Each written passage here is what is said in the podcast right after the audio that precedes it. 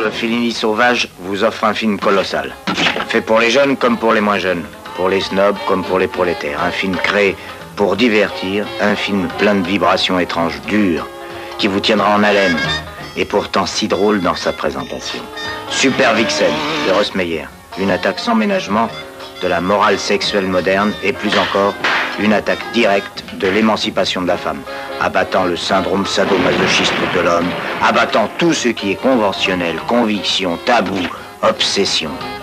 Tout y est représenté et démoli. Flics, voleurs, nymphomanes, patrons abusifs, militaires névrosés, femmes infidèles, les impuissants, les impotents, les forts au lit, les orgasmes éclatants, les cocus, les fixations mammaires, les antifellationnistes, les abus d'individualité, la mort, la réincarnation. Hallo und herzlich willkommen zu Episode 388 des Bahnhofs Kino Podcast. Mein Name ist Patrick und bei mir ist äh, der Mops Fidele Daniel. Hallo. Hallihallo. Ich würde ich würd jetzt gerne irgendein komisches Zitat aus einem der Filme bringen, ja. die wir gemacht haben, aber ich muss ganz ehrlich sagen, mir ist da nicht wirklich was Zitatfreudiges hängen geblieben, hm. was sich irgendwie für einen Einstiegsgag eignen würde. Nee, nicht wirklich, ne? Was aber so komisch ist, also weil gerade gerade der erste, über den wir heute Abend reden, mhm. ist ja voll von von äh, echt übers Knie gebrochenen blöden Sprüchen. Ja, fandest du? Ich fand schon. Ja, ich finde ihn erstaunlich humorlos, ehrlich gesagt.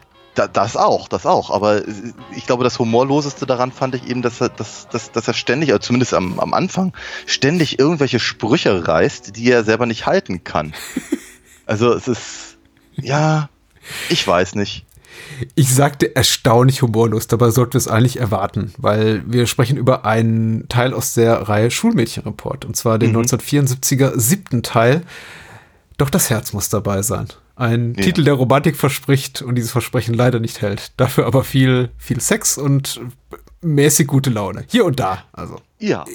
Zum, zum, zum Thema äh, flapsiger Humor, nicht unbedingt eine Reihe, die zumindest in ihren Anfangstagen dafür bekannt war, viel mit äh, blöden Sprüchen zu pucken, sondern eher so mhm. um ähm, ja, eine integre Erzählweise, moralisch integre Erzählweise bemüht war und dabei dann doch den heftigsten Schlock zu äh, sehen bot ich glaube, das ist ganz gut zusammengefasst. Du hast aber eben auch viel näher, das, das, was die Macher, glaube ich, für damaligen Jugendslang gehalten haben.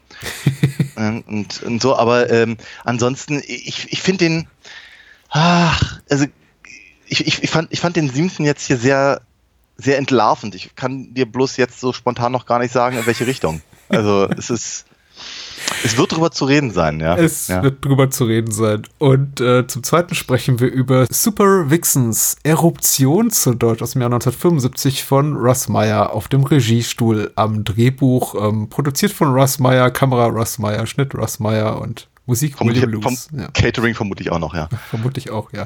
Aber auch vor der Kamera prominent besetzt mit äh, Sherry Eubank, Uschi Dygard oder Digard, Charles Napier und sehr viele andere Koryphäen hm. aus dem Schaffen Haji von Hachi zum Beispiel, zum Beispiel genau. äh, von ja. Russ Meyer dabei. So. Ich glaube zum vierten Mal, dass wir über Russ Meyer sprechen und ich glaube so sein, hm. sein letztes wirklich großartiges Werk. Berühmt berüchtigtes. Er hat viele Filme gedreht, aber nur so einige, ja, glaube ich, für die ihn alle in Erinnerung haben. Du, du, meinst, du meinst das letzte große, über das wir noch nicht geredet haben? Ja, das meinte ich. Genau, weil nach, nach Supervixens kamen ja mindestens noch zwei Filme, über die wir schon geredet haben. Ja, ab zum Beispiel. Und genau, und Tiefenteil der Superhexen. Mhm, ja. Richtig, ja. ja. So, ganz schlechter Einstieg, aber man ist ja nichts anderes von uns gewohnt. Wir sprechen zuerst über Schulmädchenreport äh, 7 und auch da möchte ich den äh, Regisseur nicht unterschlagen. Es ist Ernst Hofbauer, der verehrte Hans Hofbauer. Und vor der Kamera haben wir auch wieder ein paar, paar bekannte Gesichter.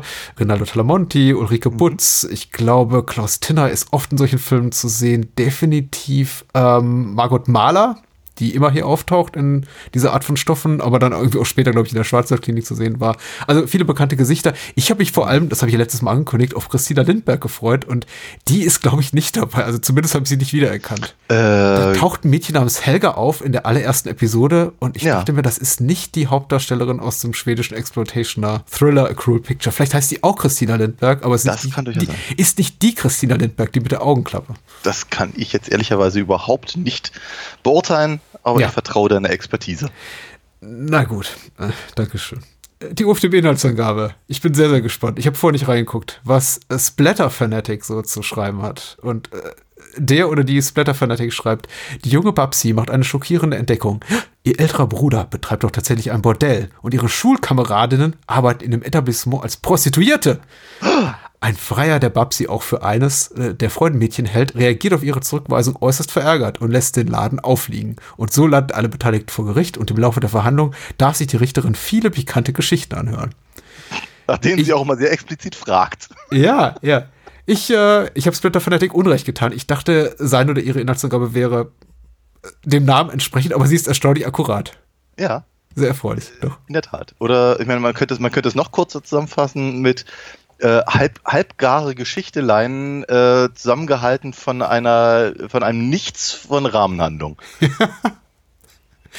Warum fragen Sie mich das? Mehr Details. Aber ich will nicht. Doch, jetzt erzählen Sie mal von der ja, ersten halt Penetration. Zurück, ne? Nicht so obszön die ganze Zeit, ne? Ja, hier.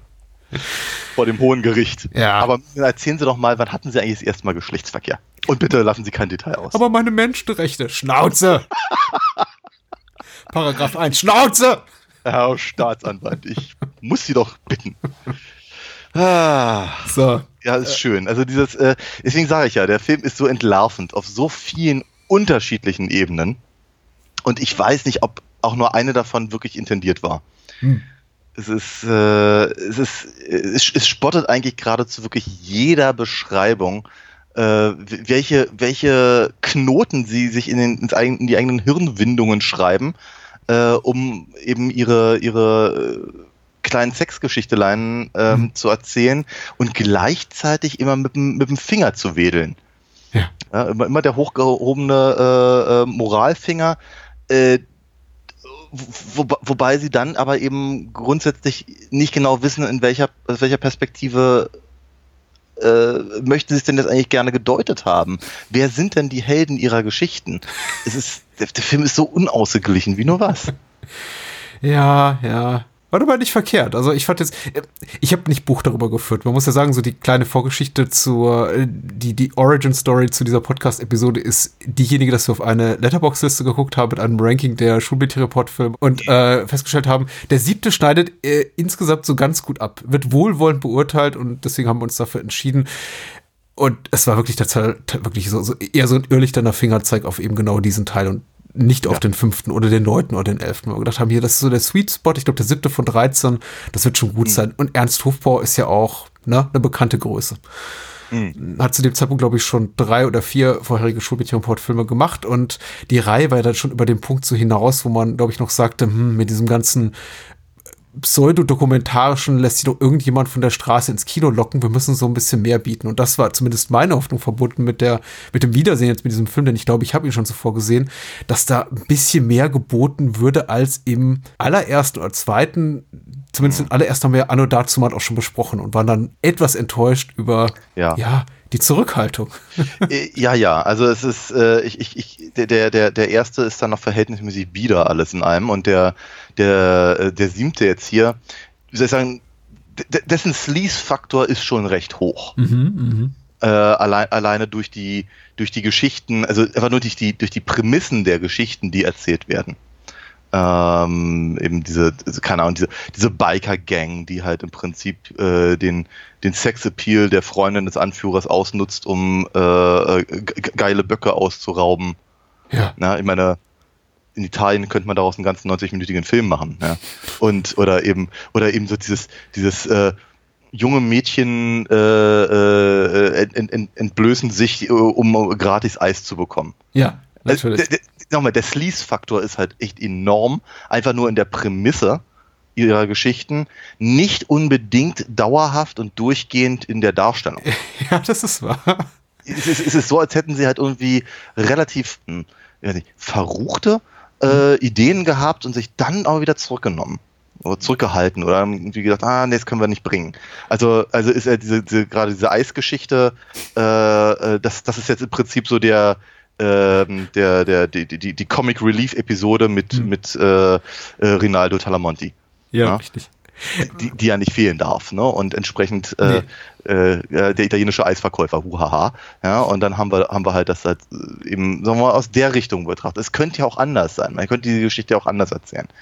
Ähm, und ich habe oder eben, was ich keine Ahnung, die äh, auch wiederum die die die Prämisse. Ich glaube, es ist die kurz kurz vor Ende. Also mhm. ich, ich glaube der letzten Episoden muss es sein, äh, wenn, wenn irgendwie die, die, die Klassenbeste äh, äh, sich, sich von, von, von dem Geschäftspartner ihres Vaters äh, äh oh ja. rannehmen, lassen, ran, rannehmen lassen will hm. zum ersten Male. Äh, und ihm auch, auch dieser, auch dieser, diese, diese Idee ist ja schon recht schmierig alles in allem. Aber sie machen halt auch einen Witz draus, indem sie es halt so auf, auf so eine, auf so eine sehr wiss wissenschaftliche Art und Weise mehr oder weniger zumindest versuchen ähm, äh, zu, zu, erzählen, sodass es eben eigentlich eher ins Lächerliche gezogen wird. Ihre eigene Prämisse. Deswegen sage ich halt, ihre, die Ideen sind, glaube ich, äh, äh, heftiger teilweise als ihre Ausführung. Ja, das stimmt. Ich glaube, auf der Tonspur, so habe ich es auch wahrgenommen, ist vieles oder auf der äh, im, im Narrativ vieles bekannter, als das tatsächlich im Vergleich zu dem, hm. was gezeigt wird. Also wenn da ständig darüber geredet wird, dass äh, 17-Jährige davon berichten, dass sie eben mit 15 entjungfert wurden und dann eben diese inquisitorischen Nachfragen kommen, das ist schon irgendwie ekliger tatsächlich so in seinen Dialogszenen häufig, als das, was wir dann im Folgenden ja. sehen, weil das ist ja. im Grunde Business as usual. Da ist nicht viel dabei, was wir nicht in äh, tausend anderen Softsex-Filmen zuvor schon gesehen haben. Und ja. also auf mich wirkte das alles initial so ein bisschen beliebig, was wir da sehen, die Episodchen. Mhm. Dann wiederum, ich glaube schon, dass zu dem Zeitpunkt in der Reihe schon sehr, sehr viel Struktur oder Altbekanntes dabei ist. Also wir haben diese obligatorische Szene, äh, Episode in Oberbayern. Ich glaube, das war so spätestens mit dem Aufkommen der, der Lederhosenfilme auch ja. obligatorisch, dass man sowas ja. einbaute. Wir haben den bereits von dir erwähnten Rinaldo Talamonti äh, hier in der, ähm, der, der, der, der geile Italiener-Episode, ich nenne es mal so. Ja. Ich weiß nicht, ob sich das jetzt gut anhört. Wir haben, ähm, was wir diesmal nicht haben, was ganz angenehm ist, wir haben diesmal keine Vergewaltigungsepisode. Zumindest wir haben eine mit einem Twist. Es kommt, es kommt, kommt scheinbar zu einer Vergewaltigung und dann ja. eben doch nicht oder beinahe. Und das also hat, mich, hat, mich, schon erleichtert, weil normalerweise ist sie in allen Schulmädchenfilmen drin und das ja. fand ich immer so ein bisschen so. Uh. Also es ist, ich, ich fand, ich finde, ich fand den schon verhältnismäßig übergriffig, den, den Film. Oh, der ist übergriffig, der Kerl, aber, ne? Nein, der ganze Film. Ich finde den ganzen Film durchaus sehr übergriffig, alles in allem. Das liegt im, ne, das liegt in der Natur der Sache, wenn man eben hier mit 40er Männer sieht, die ja, mit, mit Teenager-Mädchen rumpimpern. Also. Genau, genau, genau dies ist der Punkt. Aber eben natürlich auch an der von dir angesprochenen äh, Tonspur. Ähm, und auch wiederum, also wir haben, wir haben, der, der Film fängt ja gleich so an im Prinzip. Ne? Der, der, der Freier, der eben die, die, äh, die, die, äh, die, die Schwester des Bordellchefs ja. gegen ihren Willen halt zum, zum, ähm, zum aufs Zimmer gehen äh, zwingen will was dann aber eben auch verhindert wird. Und dann haben wir halt genau das, was du gerade gesagt hast, diese, diese Szene, die hatte ich ja auch angesprochen mit dem, mit der, mit der Biker-Gang, mhm. bei, bei, der es eben erst so aussieht, als würde, als würde das Mädchen eben den, den, den Autofahrer verführen, dann aber will sie eben doch nicht und er, er äh, ist, ist drauf und dran, sie zu vergewaltigen, bis dann eben ihre Biker-Freunde reinkommen und ihn vermöbeln und es sich ja herausstellt, dass das der ganze, die ganze, gesamte Zeit schon der Plan war. Das heißt, also sie kriegen halt irgendwie immer noch ganz kurz die Kurve, aber trotzdem ist, ist, ist, ist das, ich weiß nicht, als Titillation oder sowas mit, mit, mit drin in irgendeiner Form. Und du hast ja völlig recht, das ist eben etwas, was wir aus diesen Filmen halt sehr, sehr genau kennen. Das halt äh, die, ja, ich frage mich ja so manchmal so ein bisschen, ob mir das früher nicht so aufgefallen ist oder ob ich da so weit weggeguckt habe. Weil ich meine, ich sag, erzähl's ja jedes Mal, wenn wir solche Filme drauf äh, dran haben, mhm. äh, ich habe die ja alle gesehen. Mit, ja, natürlich. Mit, keine Ahnung, irgendwo zwischen, keine Ahnung, 12 und 16 oder mhm. auch, was, wann auch immer das gelaufen ist, eben auf RTL und Sat 1. Ja. Das heißt also, ich habe nicht, dass ich mich im, also in den allerwenigsten Fällen en Detail daran erinnern würde, an die, an die Episoden oder in welchem Film gerade diese Episoden waren. Mhm. Ähm, aber ich kann mich zumindest überhaupt nicht daran erinnern, dass, dass, dass das eben oftmals so ein wirklich so einen wirklich unangenehmen Touch hatte.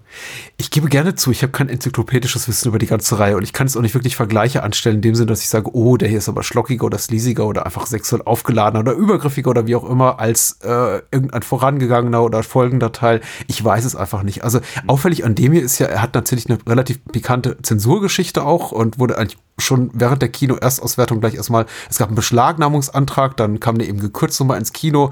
Die Filmaufführer mussten die Rollen quasi aus den Projektoren nehmen, irgendwie Szenen rausschneiden. Mhm. Ich fasse es jetzt sehr, sehr kurz zusammen. Die äh, ganze Zensurgeschichte ist sehr, sehr viel komplexer und man hat sich wirklich noch zehn Jahre später darum bemüht, den Film zu indizieren oder gar zu beschlagnahmen und dann irgendwann gesagt, ach komm, wir geben es auf, nachdem auch die produzierende Firma mittlerweile schon längst pleite gemacht hatte. Also ja. es ist einer der Schulmädchen-Report-Filme, der wirklich zu kämpfen hatte mit der damals zu benannten Bundesprüfstelle für jugendgefährdende Schriften. Und ähm, ich, ich fragte mich dann doch in dem Kontext schon, ist das, was wir hier sehen, irgendwie schlimmer oder ähnlich gewagt, anstößig, äh, wie, wie, wie, äh, als, beziehungsweise wie das, was wir in vorhergegangenen Streifen gesehen haben, weil mir ist jetzt bei allem Naserümpfen und das kommt, das tritt schon mal hier und da zutage, wenn ich mir das ja. äh, hier äh, gezeigte so ansehe, nie wirklich so richtig unangenehm, so richtig unbehaglich geworden. Ich dachte immer so, ja, ja. das ist, da, da haben, wir, haben wir aber selbst in diesem Podcast-Format schon sehr viel, sehr viel Unangenehmeres gesehen. Nicht zuletzt absolut. in den Kumpelfilmen. Absolut, absolut. Ähm, ich habe, das ist natürlich nur eine, eine eine, eine Idee. Es ist ja, das ist ja niemand eine Hypothese, sondern nur, nur, eine, nur eine vage, eine vage Deutungsidee. Ähm, ich glaube, das hat vielleicht ein bisschen was mit dem zu tun, was ich vorhin versucht habe anzudeuten schon mhm. mal. Und zwar die Pers diese Perspektive, die der Film einnimmt, äh, ist sehr auf, auf irgendeine ganz komische Art und Weise progressiv. Ganz seltsam, aber weil sie sie sind sich, also ich habe ich hab so das Gefühl gehabt beim Gucken des Films, dass der Film sich seiner eigenen Spießigkeit bewusst ist. Mhm. Weil du hast halt, du hast halt im Prinzip die, also alle, alle Männer, die mit den, mit den, mit den Frauen oder mit den Mädchen hier verkehren, sind ältere Männer. Deutlich ältere Männer. Mhm. Also mhm. sch schnauzbärtige, halbglatzige, also vielleicht damals irgendwie mit 40, mittlerweile vermutlich ja so mit 50-Jährige. Das Schlimme ist, ich habe die meisten ja. Schauspieler gegoogelt, die sind gar nicht so alt. Sie sehen aber einfach noch mal zehn Jahre älter aus, als sie sind. Zum Beispiel der Mercedes-Fahrer war Anfang 40, glaube ich, oder Mitte 40. Ja, sag ich ja. Ne? Das war, waren aber, glaube ich, die 70er. Das, das, ja, das war das die Mode. Die Taten niemandem eingefallen, ja. Nein, aber ähm, also das ist der eine Punkt. Dann ist es aber so, dass eben die, dass das, also im Prinzip, also es, es fängt auch schon damit an, dass der Typ, der im Bordell Schulmädchen pimpern will und dann eine dazu auch noch zwingen möchte, hm. gegen, also nicht nur gegen den Willen des Mädchens, sondern eben auch, auch gegen, gegen den Willen des, des, des, des Betreibers, des Bruders und vor den Augen der gesamten anderen Belegschaft dort. Er aber derjenige ist, der die anklagt. Ja. Und dann hast du halt eben auf der, auf der, auf der, halt eben diese, diese biederen Herrschaften eben auf der, auf der, auf der Richterbank, und, und all das. Und also du hast im Prinzip, also das ist so der, das ist so das, äh, das Beispiel für mh, mm, die gesittete Gesellschaft, mhm. die aber eben wird innerhalb ihrer Geschichten ständig äh, vorgeführt wird. Die sind diejenigen, die sich aufdrängen, die sind diejenigen, die halt äh, hops genommen werden, die sind diejenigen, die vielleicht gar nicht wissen, wo lang's geht oder äh, die äh, also auch, also meine, der, der, der, der Lehrer in der, in der bayerischen Episode ist halt relativ jung, aber er ist halt Autoritätsperson. Das heißt, also es geht, geht immer sehr, sehr stark gegen halt eine wahrgenommene gesellschaftliche Autorität. Hm. Ähm, während halt eben der, der, der moralische Finger halt hochgehalten wird über die, die, die versaute Jugend quasi, die aber gleichzeitig sehr heldenhaft hier dargestellt wird. Alle, alle Mädchen, die da ähm, aussagen, haben eben eine sehr, sehr klare ähm, Geschichte und können relativ gut artikulieren, wie es zu was gekommen ist und nicht, nicht, dass diese ganzen Geschichten da in irgendeiner Form verhandelt werden würden, mhm. äh, weil es ist ja eben wie gesagt nur eine, nur sehr, eine sehr lapidare Rahmenhandlungsidee. Aber worauf ich hinaus will, ist, dass ich das Gefühl habe, dass der, dass der, dass der Film eben, sagen wir mal, weniger dokumentarisch daherkommt als vielleicht vorhergehende mhm. Teile äh, und eher so was ähnliches hat wie eine soziopolitische Agenda. Oh. oh. Da kann ich, da, da, da würde ich gerne noch, noch, noch, noch weiter drauf eingehen, vielleicht später, damit du auch mal was sagen kannst. Aber äh, äh, ich, ich habe das Gefühl, dass er praktisch, wenn, wenn, wenn, wenn so klar dargestellt wird, guck mal, die, die Schulmädchen, die mhm. eigentlich hier vor Gericht stehen, aber das, das, dieses, dieses, äh, diese, diese Instanz quasi lächerlich machen mhm. und ihre eigene mh, Promiskuität ja äh, sehr stolz zur Schau tragen, dass das unter Umständen das war, was der äh, äh, Bundesprüfstelle sau, sau, saurer aufgestoßen ist, als so diese Warnhinweise, die halt der, die, die Filme vorher hatten. Ja, ich glaube auch. Und natürlich greift es nochmal die äh, Auto, stellt es auch die Autorität einer der Staatsanwaltschaft oder wie auch immer in, in Frage, also einer öffentlichen Behörde sozusagen. Ja. Das ist, glaube ich, einfach unangenehm. Und da, glaube ich, auch ist der Film relativ weitblickend vielleicht nicht, aber zumindest ähm, hat er die Augen ganz weit offen und, äh, glaube ich, karikiert ganz bewusst die, die Obrigkeit, mm.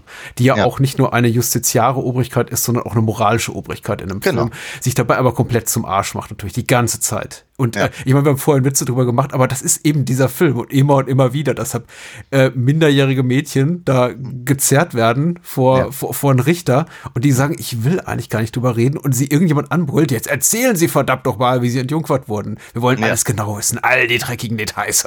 ja. Um, um, um ihr dann vorzuhalten, dass sie, dass sie, dass sie äh, ein loses Weibstück wäre. Ja, und die Geschichten sind vergleichsweise harmlos. Also im Vergleich zu dem, was sie teilweise auch versprechen, also mhm. in der Art und Weise, wie sie verhandelt werden, mit dieser wirklich großen Obszenität mhm. und quasi Geifer, der links und rechts den, den hier die, die, die, die Kindlade runterläuft, ist dann das, was da folgt, mhm. meistens relativ harmlos dann mhm. sehen wir eben doch wieder nur irgendeinen Mann mittleren Alters, auf den es ein junges Schulmädchen abgesehen hat.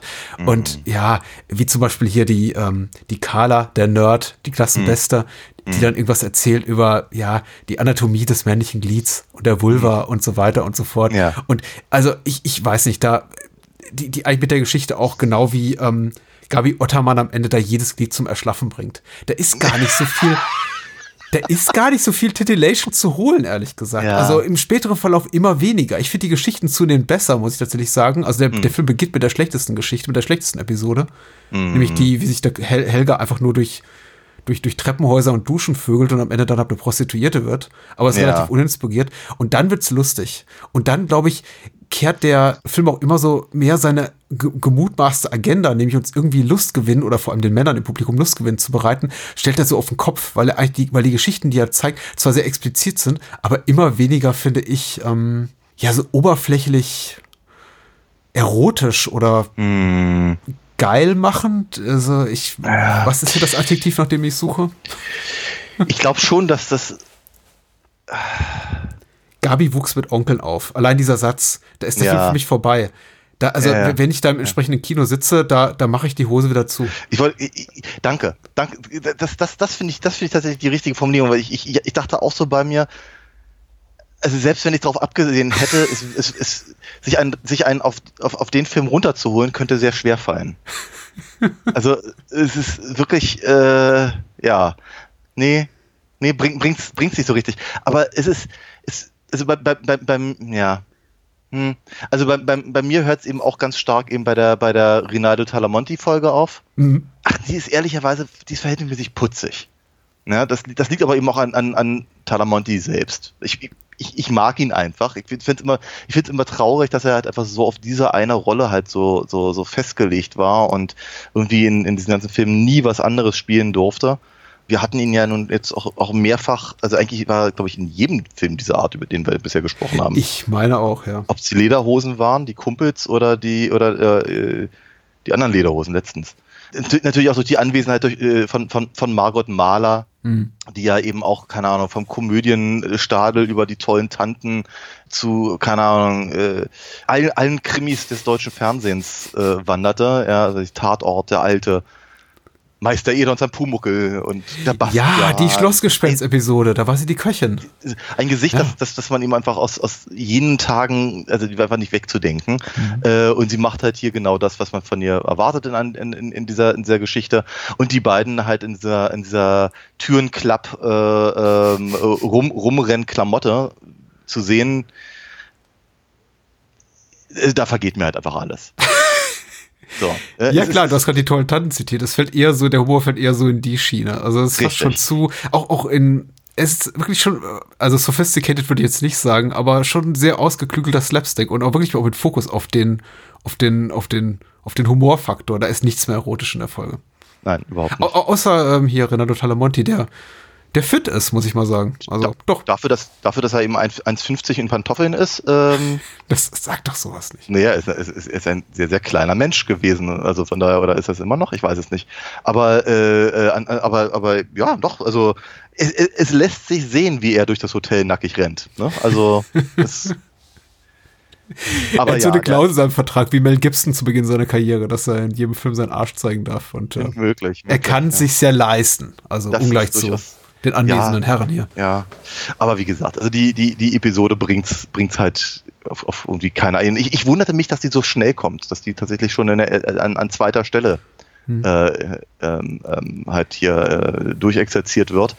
Äh, und dann gefolgt von der, von vermutlich der, äh, der sleasigsten oder, oder brutalsten, mhm. Jallo-artigsten Oh ja. Äh, äh, Episode eben, die jetzt von mir schon mehrfach zitiert. Die fand ich aber auch wirklich gut, muss ich ganz ehrlich sagen. Die hat mir, die hat mir, die hat mir ernsthaft gut gefallen, diese Episode. Eben wird die mit den Bikern und dem, dem Mädchen, das sich dann halt dem, dem, ähm, dem Priester anvertraut, der dann irgendwie mit der Polizei äh, wie zusammenarbeitet, damit die, die, die, die Biker reingelegt werden, weil eben der, der äh, überfallene ähm, ähm, Mercedes-Fahrer dann ähm, totgeprügelt ist und, und so. Also das, das, das Ding hatte echt Potenzial. Die, die dritte und, Episode hatte auch einen echten Vorteil. Das waren alles echte Schauspielerinnen und Schauspieler. Das merkt ja. man eben. Die sind alle ja. wirklich gut. Also ja. äh, Leute wie Klaus Tinney oder äh, Sonja Janine, die hier Monika spielt, die, die hatte eine richtig gute Filmkarriere. Die, die spielt, die, die, die ist zum Beispiel spielt im tollen Italwestern Manacha Ball des Todes mit. Die ist, die, die Leute sind alle richtig gut. Das sind alles wirklich aus Film und Fernsehen bekannte Gesichter. Und das sind eben keine Teenager-Mädchen, die sie mal weg von der Straße gecastet haben oder eine Menschen wie Ulrike Butz, die gesagt haben, ja, ich ziehe mich ganz gerne aus, ich spiele mal in dieser Art von Film mit, mache daraus eine Karriere, habe aber keine wirkliche Ausbildung dafür. Und, ja. und, das, was du erwähnst, ist auch richtig. Das wirklich, das, das, das fühlt sich an wie Personal und so ein Narrativ wie aus dem italienischen Thriller gefallen. Da, ja. da ist der Priester, da ist der Bandenchef, da ist irgendwie das Opfer, Schrägstrich Täterin, da ist alles drin. Das ist ein mhm. Kurzkrimi. Aber es ist, es ist, so, es ist so seltsam. Ich, ich, ich glaube, ich hätte die Reihenfolge geändert, hätte das Ding kurz vor Schluss gebracht. Mhm um, um dann halt mit dem mit dem äh, äh, mit der Talamonti-Episode quasi nochmal den die Leute noch, ein, noch mit, mit dem Grinsen aus dem Gesicht irgendwie aus dem, aus dem Kino zu lassen. ja. ja. Seltsame, ja. seltsame Entscheidung. Genauso wie ich wie ich die äh, wie ich eben die die die bayerische Episode sehr sehr seltsam fand. Ist auch ganz kurz, die ist irgendwie kein, da kommt dein, ja, das, das ist dein Lieblingswort wieder Duttern. Duttern, ja, oh, ja, ja, ja, ja. Hol die total raus. Ja, das würde ich sagen, mit einem, mit einem schnappenden Geräusch verzieht er sich dann irgendwie wieder zurück in die Bauchhöhle. Also das ist ganz, Ganz schlimm.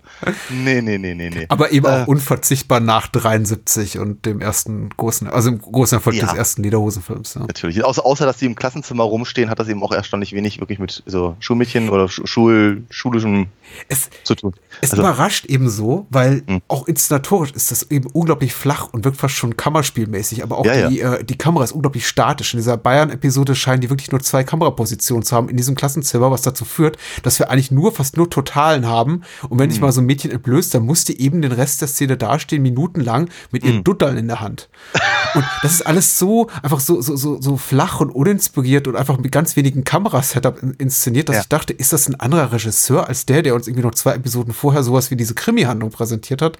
Ja. Ich war hier und da schon überrascht über die Qualitätsunterschied ja. zwischen den einzelnen Episoden. Absolut. Also man, da, da könnte, man könnte mutmaßen, dass das noch irgendwie auf dem, auf dem, auf dem Boden vom, vom Schneiderraum irgendwie rumlag. Weil ich meine, dass hier mit den übrig gebliebenen Skripten, das hatten wir ja schon mal, als wir, glaube ich, über den letzten Lederhosen-Film äh, gesprochen haben, den, was war das, der vierte? War, war es nicht auch der neunte? Du meinst, du meintest den hier mit äh, eine, eine Mutter namens Weidemar? Ja, stimmt. Das war eben ja. auch so ein Sammelsurium an Skripts, bei dem wir uns auch gefragt haben, ja, war das einfach so die Resterampe, war das, dass das noch irgendwo im Papierkorb liegen hat und gesagt haben, komm, da, da, da lässt sich ein Film daraus zusammenklamüsern. Wohin ich, wo, wogegen ich hier denke, das ist schon, das wirkt strukturierter, weil man eben tonal und auch, was so das Setting betrifft, schon verschiedene einfach Wegpunkte abklappern will und verschiedene auch Geschmäcker ja. bedienen will, der Menschen, die ja. mutmaßlich da im Publikum sitzen.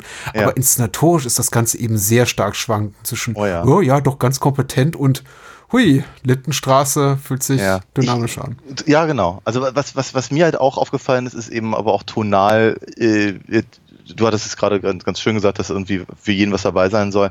Und trotzdem aber diese tonalen Unterschiede äh, sind von, von, von wirklich banal das Mädchen, das halt so viel Sex hat, dass sie irgendwann Prostituierte wird. Ja. Buah, ja über eben äh, die, Steile These, äh. Die, ja, total. Äh, die, die, die, die Komödie und, und, und, den, und den Krimi, dann aber eben dieses, diese Geschichte, wir hatten es jetzt auch schon ein oder zweimal erwähnt, eben von dem, äh, von dem, von dem Schlauberger Mädchen, das mhm. irgendwie äh, hochwissenschaftlich an ihre eigene Jungführung herangeht, was irgendwie schon so ein bisschen so diese Fantasie, glaube ich, anregen soll und wie die, das, das, das, das, das, das, das Mädchen nimmt irgendwie quasi das Zepter in die Hand. Ja. Haha.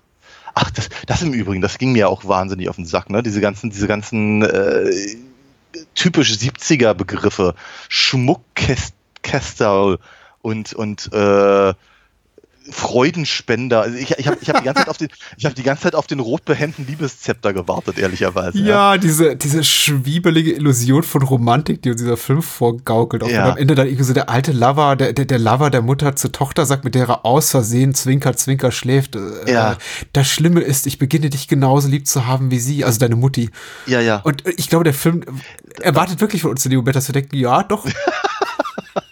aber Netter Kerl, genau, sowas fürs Gefühl, fürs Herz. Das Herz muss dabei sein. Ja, äh, aber genau darauf wollte ich hinaus, dass eben auch diese, diese, äh, diese Geschichte irgendwie, dass das, das, das, äh, die, die Schülerin, die in ihren Lehrer verliebt ist, der aber mit, mit, mit ihrer Mutter rummacht mhm. und sie tarnt sich als, als ihre Mutter und das ist ja auch so eine ganz komische Fantasie, so, so ein Rollenspiel-Ding.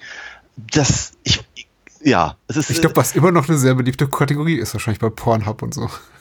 Diese Art von Szenarien. Ich befürchte beinahe, dass du Das kommt hast. nicht aus der Mode, glaube ich. Ja, seltsam, aber mhm. dennoch. Und, und, und, aber ich, ich, ich bleibe halt trotzdem dabei. Ich glaube, die Art und Weise, wie eben diese Geschichten erzählt werden und wie eben auch gerade ihre, die weiblichen äh, Protagonistinnen mhm.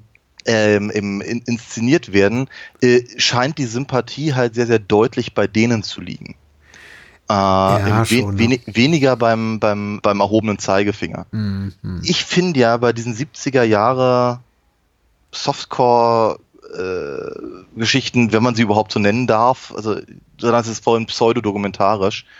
Ich habe immer so das Gefühl, da ist eben eine ganze Menge äh, gesellschaftliche Entlarvung eben auch mit dabei. Mhm. Äh, ich ich habe ich hab oftmals, wenn ich sowas sehe, habe ich so eine, ich habe so eine, so eine Flashbacks zu, zu meiner, zu meiner Kindheit, als noch sowas im Fernsehen lief wie, wie, wie Disco und, und, und die Hitparade vor allem, also vor allem die Hitparade mit Dieter Thomas Heck, äh, wo dann irgendwie so, weißt du, so, so die, die, es, es, es, es gibt doch kaum irgendwas Spießigeres als eine Type wie Jürgen Drews irgendwie äh, mit, mit, mit langen Haaren und, und wuscheligen Koteletten äh, ein Bett im Kornfeld singen zu lassen oder wir ziehen heute Abend aufs Dach oder sowas. Ja. Also diese, diese, diese komische, dieses, dieses, dieses komische Bewusstsein in einer, in einer wirklich piefigen, angestaubten, moralisierenden Gesellschaft zu leben, in sich dann daran aufzugeilen, dass man, dass man eigentlich ganz gerne ein Hippie wäre. Weil man eben weiß, was einem Bett im Kornfeld erwartet. Ja. Nämlich der Jürgen Drews. Oder Jürgen Drews. Das, wo ist der Unterschied? Aber ähm, nee, es ist, es ist, äh, weißt du, ich war noch niemals in New York. Also ganz mhm. ernsthafterweise, also äh, Udo Jürgens ist nur wirklich alles andere als ein Hippie. Aber diese, aber diese Romantik, die darüber ver verarbeitet wurde, in der Popkultur der, der, der frühen und auch durchaus noch ausgehenden 70er, mhm. die findet sich eben äh, auch hier in der, äh, in, in, in sowas wie den Schulmädchen äh, wieder. Ähm, vielleicht hier sogar noch mehr als bei den, bei den Lederhosen oder mhm. bei den Kumpels. Mhm. Mm, ich glaube, weil die Kumpels sind, glaube ich, also wir haben nur den ersten besprochen, aber ich, ich habe das Gefühl, die sind dann, glaube ich, noch ein bisschen garstiger in ihrer, ja. in ihrer, in ihrer Dreckigkeit. Mhm. Beim Zigarettenholen äh, irgendwie darüber zu fantasieren, über die Tochter des Geschäftsfreundes rüberzusteigen. Ja. Es ist so, ich weiß auch nicht. Ich, äh, ganz, ganz, ganz seltsame, ganz seltsame Mischung aus verruchter Progressivität und schwiemeliger Spießigkeit. Ganz, also ich, das, ich, ich, ich, ich habe dafür, ich hab dafür ein gewisses Fable, aber ich mhm. verstehe es bis heute nicht. Na, muss man auch nicht. Ich glaube, äh, generell, da hat sich einfach die gesellschaftliche Attitüde sehr geändert. Der Zeitgeist ist da einfach, hat sich, hat sich nicht komplett auf den Kopf gedreht, weil ich glaube, okay. diese Haltung gibt es doch irgendwo immer von wegen das größte Begehren der Jugend ist es genauso zu werden wie ihre Elterngeneration. Äh, das gibt sicher immer noch hier und da in weniger progressiven Teilen dieses Landes und dieser Welt. Ähm, aber in der Welt dieser Filme gibt es eben nichts anderes. Mhm. Da gibt es nur den patriarchalen Blick auf alles. Und ja. äh, so denken eben auch junge Frauen. Junge Frauen können sich nichts Tolleres vorstellen, nichts Erfüllenderes, nichts sexuell Erfüllenderes, aber auch, glaube ich, sonst wie nichts, als so zu werden wie ihre Eltern. Und natürlich mhm. deswegen auch mit dem besten Freund oder Geschäftskollegen des Vaters in die Kiste zu steigen und nicht mhm. mit einem ihrer Mitschüler. Was ja irre ist und komischerweise auch in den früheren Schul Schulmädchenreport-Filmen, Entschuldigung, dass ich das noch äh, ergänzen möchte, ja. auch einen Platz hatte, dass tatsächlich auch Schulmädchen mit ihren Mitschülern geschlafen haben. Und ja. das sehen wir ja nur ganz zu Beginn dieses Films. Richtig. Dass auch Teenager-Mädchen mit gleichaltrigen Jungen schlafen. Das ist auch ja. nicht immer so ganz frei von Problemen, wenn zum Beispiel auch gleich der Film mit so einer Übergriffigkeit beginnt. Sie duscht einfach, ist dabei geil, wie sie es selber formuliert, ne, will, Ja. will sich's machen, aber zum kommt ja gerade der, ich glaube, der Albert vorbei und besorgt sie. Aber dafür nimmt der Film komplett Abstand in den späteren Episoden, weil dann geht's eigentlich nur darum, dass 40, 50-jährige Männer heiß sind auf die Mädels und die Mädels das toll finden. Weil es gibt Ja. einfach nichts Besseres. Oder, oder eben sogar die älteren Männer instrumentalisieren. Ja, natürlich. Ne? Was eben auch wieder so eine Fantasiegeschichte äh, Geschichte ist. Oh ja, natürlich. Aber ähm, letzten. Hm, hm. ist eine erstaunlich komplexe Sache, wenn man anfängt, da wirklich äh, drüber nachzudenken und es stellt sich natürlich immer die Frage, ob sich das lohnt, äh, bei diesem Film drüber nachzudenken. Aber ich habe schon das Gefühl, dass da halt eine gewisse eine gewi- gewisse gesellschaftliche Aufgabe eben tatsächlich drin ist, oder oder zumindest, zumindest wahrgenommen wurde. Ansonsten wären die Dinger ja nicht so populär gewesen, weil es gab Mhm. ja zu der Zeit auch schon durchaus andere Filme äh, in entsprechenden Kinos. Ja. Und äh, dann, dann ist es aber eben dann doch so, dass halt hier vielleicht irgendwie, sagen wir mal, klassischere, vielleicht auch deutschere, also vor allem 70er Jahre deutschere Mhm. Themen aufgegriffen werden, um halt dann eben die entsprechenden Fantasien äh, zu befriedigen. Ich bin mir nicht so richtig sicher über die über die äh, die Idee, dass, dass, dass die dass die Jugend wie die wie die wie, wie die ältere Generation werden möchte. Nicht in diesem Film, glaube Mhm. ich. Ich glaube eben schon, dass da dass das äh, ähm, dass die so ein bisschen vorgeführt wird, die ältere Generation. Ihm wird nicht zuletzt in, in, in Form dieser Gerichtsverhandlung und eben der, der, äh, der, der, der Zeugen, die sich halt draußen vor der Tür irgendwie tummeln, um sich eben auch mal zwischendurch die eine oder andere Geschichte zu erzählen, äh, bis dann eben dann die, die ältere, die ältere Dame, die auch in keinem von diesen Filmen fehlen darf, äh, vorbeikommt, eben auch einen Schwank irgendwie aus ihrem Dorf erzählt. Ähm, und so, also ich, ich habe ich hab eigentlich das Gefühl, dass die da nicht so wahnsinnig, wahnsinnig gut bei wegkommt, die, die, die ältere Generation. Ähm, und wird besten, bestenfalls zur Instrumentalisierung. Mhm. Ist, ähm, Das ist, Ja, das ist schwer, weil der Film da, glaube ich, auch widersprüchlich ist. Ich Ja. möchte es tatsächlich, ich, ich möchte nicht revidieren, was ich gesagt habe, aber vielleicht ein bisschen relativieren. Ähm, Ja. der, der Film ist sich da, glaube ich, auch nicht ganz einig und macht da unterschiedliche Thesen auf und ich weiß auch nicht, ob das sich lohnt, genau wie du stelle ich mir die Frage, ob es sich lohnt, da so in die Tiefe zu gehen, das so weit zu hinterfragen, weil der Film da ja auch nicht äh, mit einer einheitlichen Stimme spricht. Es gibt ja auch durchaus auch Episoden, wo die Frauen durchaus sowas wie eine äh, emanzipatorische, emanzipierte Agenda zeigen. Wenn zum Beispiel darum geht, sich äh, gratis Eis für ein Jahr zu besorgen, dafür, dass sie eben mit Renato Talamonti, der es eh nicht im Bett bringt anscheinend, äh, in die Kiste steigen. Für Ja. sie aus ihrer Perspektive offenbar leicht verdientes Geld. Oder hier die äh, junge Carla eben genau das kriegt, was sie will, nämlich irgendwie den älteren äh, hier, G Geschäftspartner ihres, ihres Vaters mit dem, mit dem Riesenprängel, auf den er auch ganz stolz ist ja, ja. überdurchschnittlich groß. Ir- Er endet sogar eine Zentimeterzahl. Ich glaube, das ist auch so ein Standard in diesem Film. Das muss irgendwie dazu, damit irgendwie sich auch ältere Herren ganz groß fühlen, wenn sie sagen, Aber komm, das, hier. aber auch, auch das Er hängt schon etwas tiefer, aber lang ist er immer noch. Äh, sehr hübsch, ja. Wie war das noch gleich? Er ist unglaublich kurz, aber dafür auch wahnsinnig dünn. ja, ja. Nun. Ähm, Woher ist das nochmal? Ich weiß es nicht, hat er, hat er, hat er, hat er ein Kumpel mal erzählt. Ähm, bei Rocky, meine Güte. Ähm, Von sich. ich, glaube, ich, glaub, ich glaube nicht, dass es ernst gemeint war, aber trotzdem fand ich ihn jetzt äh, durchaus erwähnenswert. Ich wollte eigentlich, ich wollte eigentlich auf was ganz anderes hinaus und zwar ähm, wollte ich sagen, aber dass eben auch genau diese, also was du gerade nämlich gesagt hast, dass der Prängel ist immer so ein schönes Wort, dass da eben auch ein gewisser Standard geschaffen wird, genauso Mhm. wie äh, äh, keines, keines der, der, der Mädchen äh, ist äh, äh, verpasst, äh, der Richterin irgendwie zu sagen, wie oft sie in welcher Situation äh, gekommen ist. Ja, Genau, ich, ich, ich wurde soeben entjungfert und dann ist es mir fünfmal gekommen. ja, natürlich. Ja, ja, ja, äh, klar, si si- sicher, glaube ich dir sofort.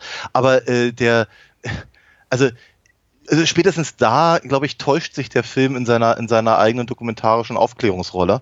Ähm, ich glaube schon, dass da halt irgendwelche komischen Standards geschaffen werden, äh, wie eben auch bei dem rotbehemmten Liebeszepter, äh, die eben, glaube ich, in der in der in der Realität so nicht wirklich haltbar Ja, sind. und das meine ich schon mit dem patriarchalischen Blick oder der, der Tendenz des Films, äh, Mädchen dann doch trotz ihrer angeblichen Aufgeklärtheit und Progressivität so darzustellen, wie sie es, glaube ich, wie, wie, wie, wie es ältere Männer, wie sie ältere Männer gerne sehen.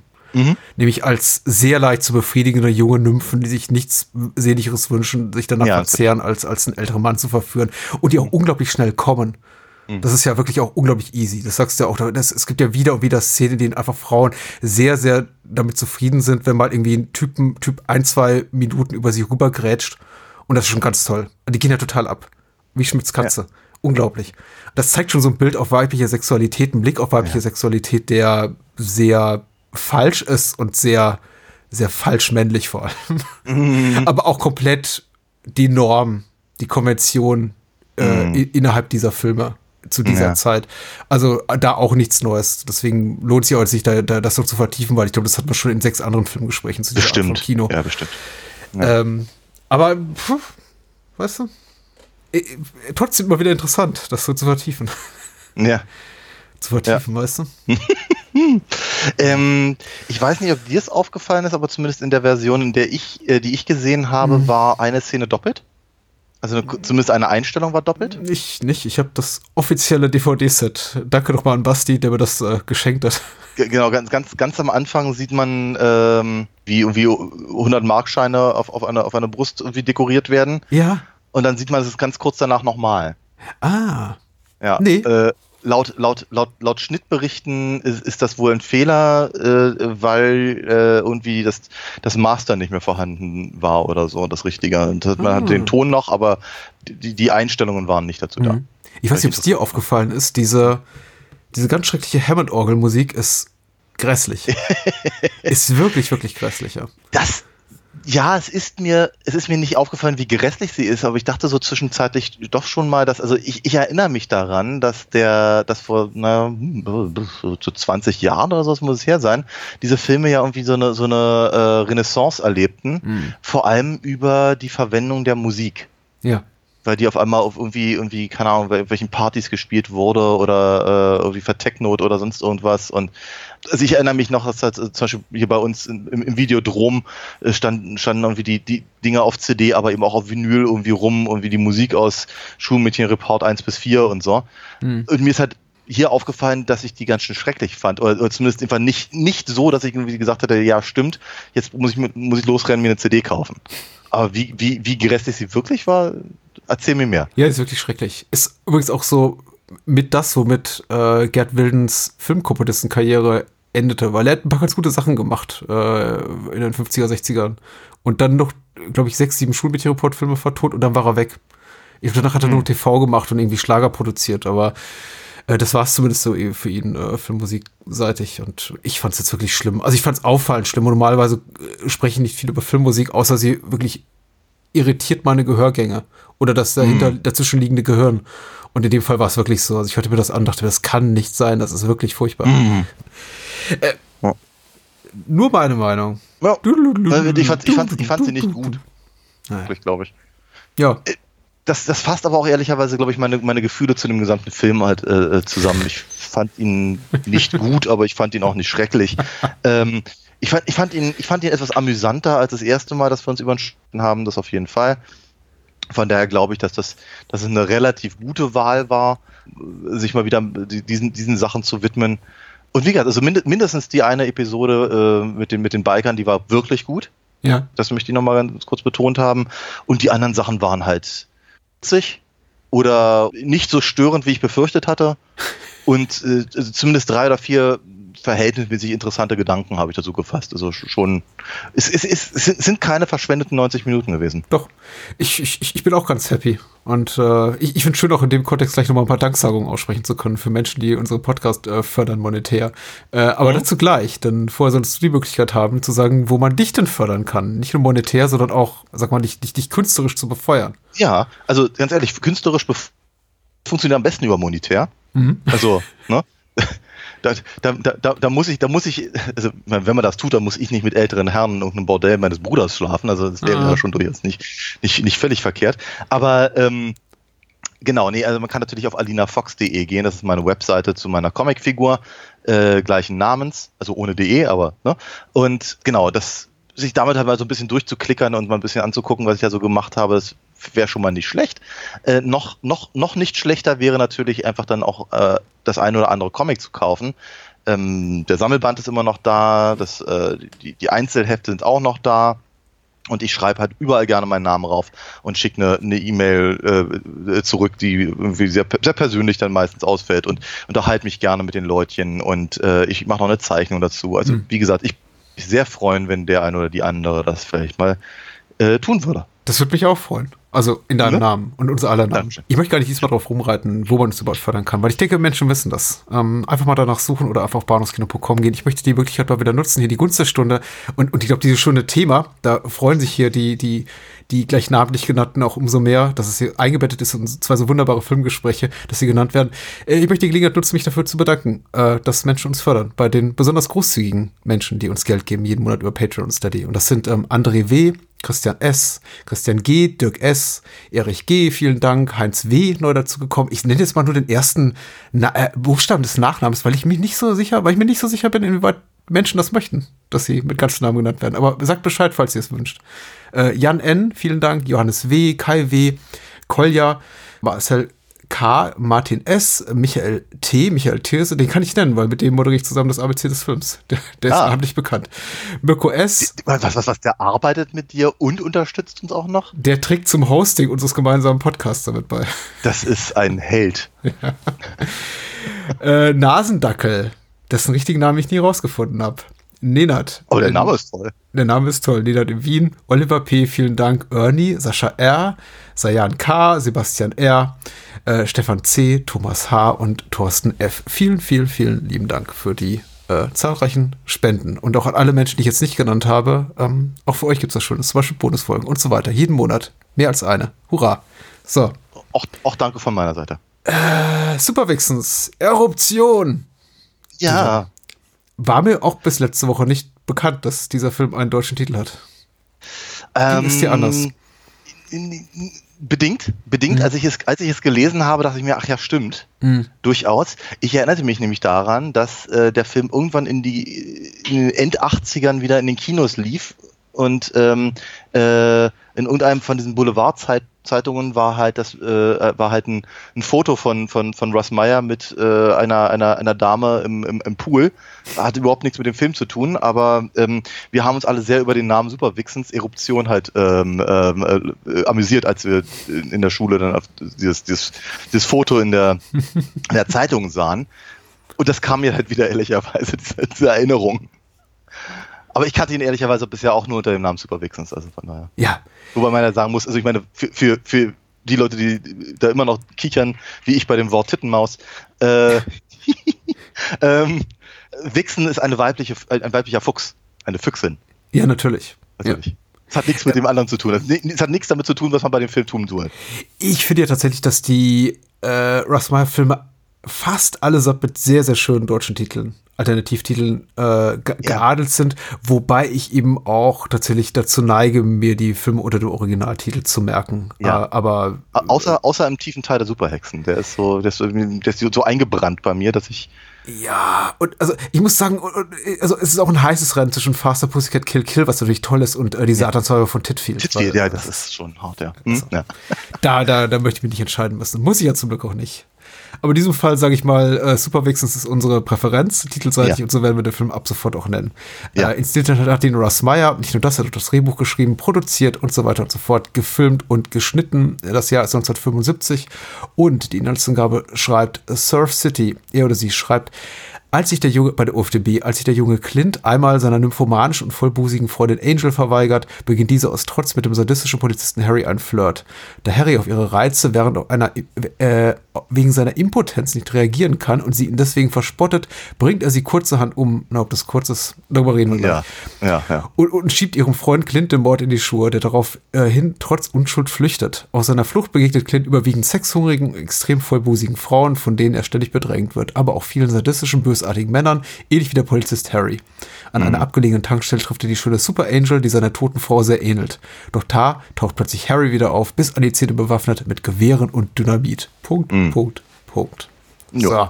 Ja, kann man so stehen lassen. Ja, äh, wollen wir das Personal von der Kamera dann später nennen im Verlauf des Filmgesprächs oder? Ich denke schon. Ja. Ich denke schon, ja. ja. Es ist also für so Russ Meyer Konnoisseure doch, glaube ich, eine große Freude, weil sie sind alle dabei und auch Russ Meyer selber bezeichnet den Film, glaube ich, als die Summe all seiner Filme, weil da ist alles drin, was er liebt. Das Gefühl hatte ich aber auch. Ich muss ja ganz, ich muss ja ganz ehrlich sagen, also ich, ich steige mal damit gleich ein, äh, damit, damit keine, keine falschen äh, Vorstellungen kommen. Super Vixens ist ein Film, den ich deutlich, jedes Mal, wenn ich ihn sehe, stelle ich fest, dass ich ihn deutlich lieber mögen möchte, als ich es tatsächlich tue. Mhm. Jedes Mal, weil ich irgendwie immer denke, ach Mensch, ja, das ist ja, ist ja, es ist ja alles drin. Es ist alles drin, was man haben will. Irgendwie alle, alle zehn Minuten, Viertelstunde ist eine neue vollbusige Dame drin, äh, äh, impotente Männer und Gewalt und äh, over the top äh, äh, äh, ganz also toll, das muss man ganz ehrlich sagen, ganz, ganz tolle äh, Kameraperspektiven, ähm, und, und einfach das Setting, das, das, das Meyer immer für seine Filme wählt, weil ist billig, ähm, äh, darf da eben auch nicht fehlen. Ähm, die, die Musik und, und, und ach, keine Ahnung, es ist, es ist alles, es ist alles drin, was man, was man gerne haben möchte. Und doch, ich, ich finde den Film zu lang. Oh ja. Hm. Ich finde ihn zu sich wiederholend. Ähm, ich hatte zwischenzeitlich so das Gefühl, es ist im Prinzip wie eine Parodie eines Russ Meyers. Mhm. Also, oder, also, als, als hätte, ich weiß nicht, äh, hast, hast du mal diesen, diesen von, von vor ein paar Jahren gesehen, Pervert? Ja, den habe ich gesehen. Mhm. Ja, so, so in etwa. So ein, einer, der mhm. halt Russ Meyer Filme ganz toll findet und alle Versatzstücke irgendwie versucht, irgendwie reinzustopfen als, als Hommage oder als Parodie. So in etwa kommt mir der Film vor. Ich bin immer sehr, sehr froh, dass er eben danach noch Up und, und, und, und, und Ultra Vixens gemacht hat, weil die halt einfach deutlich besser sind. Ähm, und äh, hier, hier ist es eben auch so. Es sind, eben, äh, es, sind, es sind so viele Dinge drin, die ich eigentlich mögen müsste als, als, als, als Russ Meyer-Fan, für, für, für, den ich mich ja irgendwie immer noch halte. Aber ich mag den Film eben einfach gar nicht so sehr. Ich mag ein paar Szenen und ich mag ein paar Geschichten und ich finde, der Film fängt zum Beispiel ganz, ganz stark an. Ja. Nimmt, nimmt dann auf einmal wieder ein bisschen ab, meandert dann irgendwo rum. Ähm, und wenn er dann zu einem eigentlich sehr, sehr gelungenen Showdown äh, kommt, habe ich eigentlich schon längst die Schnauze voll. Und das ist so, das ist, das ist, das ist irgendwie echt, das ist echt schwierig, finde ich. Womit du fast alles gesagt hast, was mir durch den, äh, zu dem Film durch den Kopf gegangen ist. Okay, na, dann Und war das eine sehr kurze Episode. Äh, hat mich sehr gefreut. Bis zum nächsten Mal. Tschüss. Ja. so oder so ähnlich. Könnten wir es jetzt machen, tun wir natürlich nicht, weil Nein, natürlich. ich weiß nicht, eine halbe Stunde oder so steht in unserem, unserem Vertrag.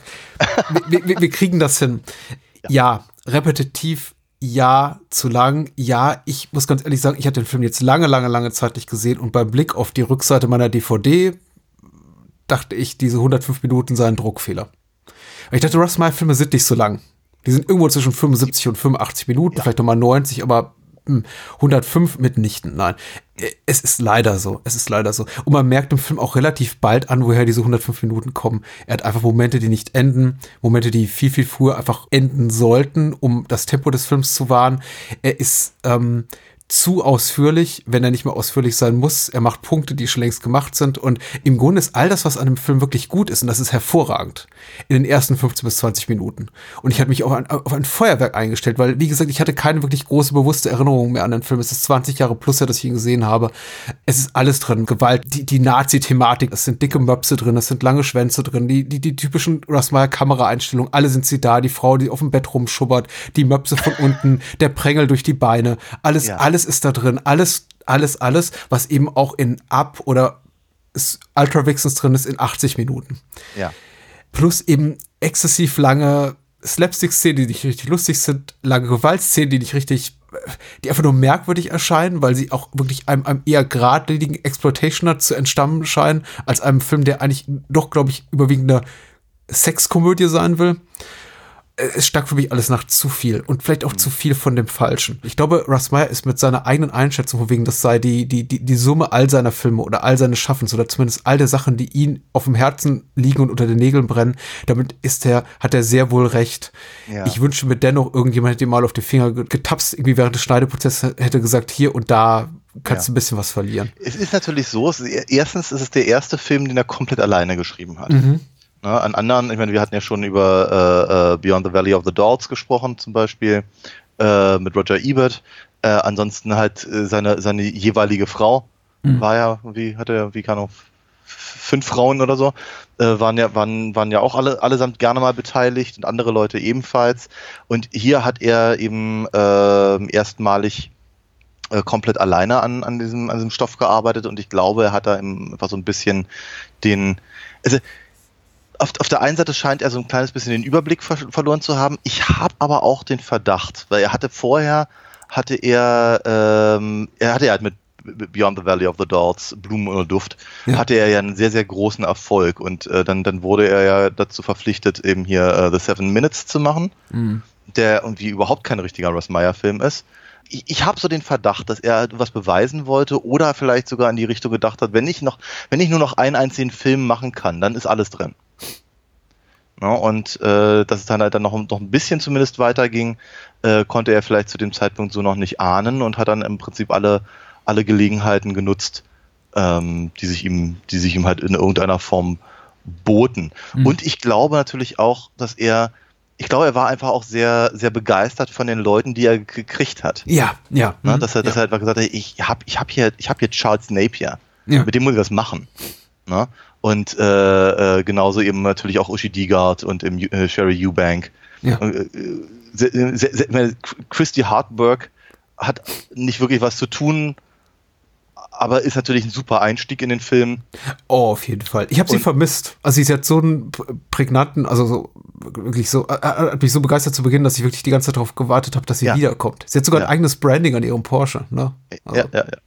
Und, und, und, und sie zählt das Poster, ne? also muss man auch mal ganz ehrlich sagen. Ja. Äh, eben, eben nicht Uschi Digard, was interessant ist, weil die, glaube ich, dann sagen wir doch die, die, die, die gewesen wäre, die dann äh, da äh, sich vielleicht einfach noch, noch rein, was ihre Rolle angeht, einfach noch mehr geeignet hätte. Ich meine, er, mhm. er, er, hat, eben, er, hat Haji wieder zurückgebracht nach eben äh, äh Faster Pussycat Kill Kill. Er hat John Lazar drin, was natürlich großartig ist. Ne? This is my happening and it's freaking me out äh, ist, ist toll. Ne? Der, der, der, der quasi der Breakout-Character aus, aus, aus äh, Valley of the Dolls. Mhm. Ähm, ist, er ist übrigens toll. Ich, ich, ich mag die Szene mit ihm und äh, hier Super Cherry, äh, Colleen Brennan im, im, im Auto. Ich finde die ganz cool, weil sie ist, sie ist für sich genommen, ist sie, ist sie, ist sie ziemlich, ist sie ziemlich perfekt. Mhm. Also sehr, sehr, sehr Russ Meyerig, ne? Der, der, der, der, der, der junge Held. Ähm, äh, der, der, der eben von der von der vollbusigen Dame da angemacht wird, während eben ihr, ihr, ihr Freund halt daneben im, im, Auto sitzt und dann kriegt er, kriegt er eins, eins geballert, weil er eben nicht mit ihr pimpern will. Also es ist schon, es ist, es ist schon, es ist schon interessant alles in allem. Und die ganze Szene funktioniert sehr, sehr gut, inklusive dem Schlangenbiss dann gegen Ende und so.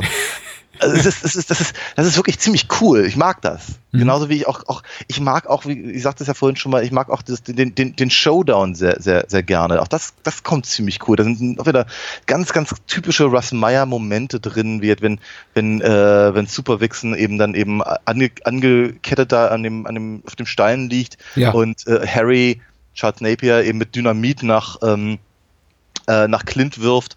Und aber zwischenzeitlich dann diese komischen Sequenzen, wenn eben äh, Sherry Eubank dann eben irgendwie nackig auf dem, auf dem, auf dem Berg rumhoppelt und sowas. Das sind alles diese das sind alles diese Dinge, die ich eben von, von Russ Meyer sehen will. Mhm.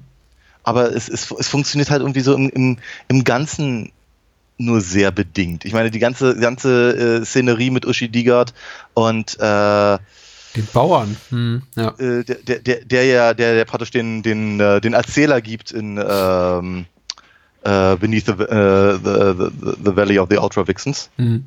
Das ist halt im Prinzip, das ist halt äh, Pussycat mhm. 2.0. Das ist halt, das, das, die, die, diese Geschichte ist, ist sehr ähnlich, oder zumindest die, die, die ganze Konstellation. Und wir, wir haben halt schon diese, diese, diese Situation halt mehrfach gehabt. Und wenn, wenn, wenn, wenn, wenn Uschi Diegard nicht eben einen, äh, einen, gewissen Appeal hätte, wenn sie eben äh, äh, gerade eine Kuh melkt oder eben äh, über, über Clint im Heuschober äh, hopst, äh, dann, dann hätte diese ganze Szene halt einfach, oder die ganze Sequenz eigentlich überhaupt keinen Wert.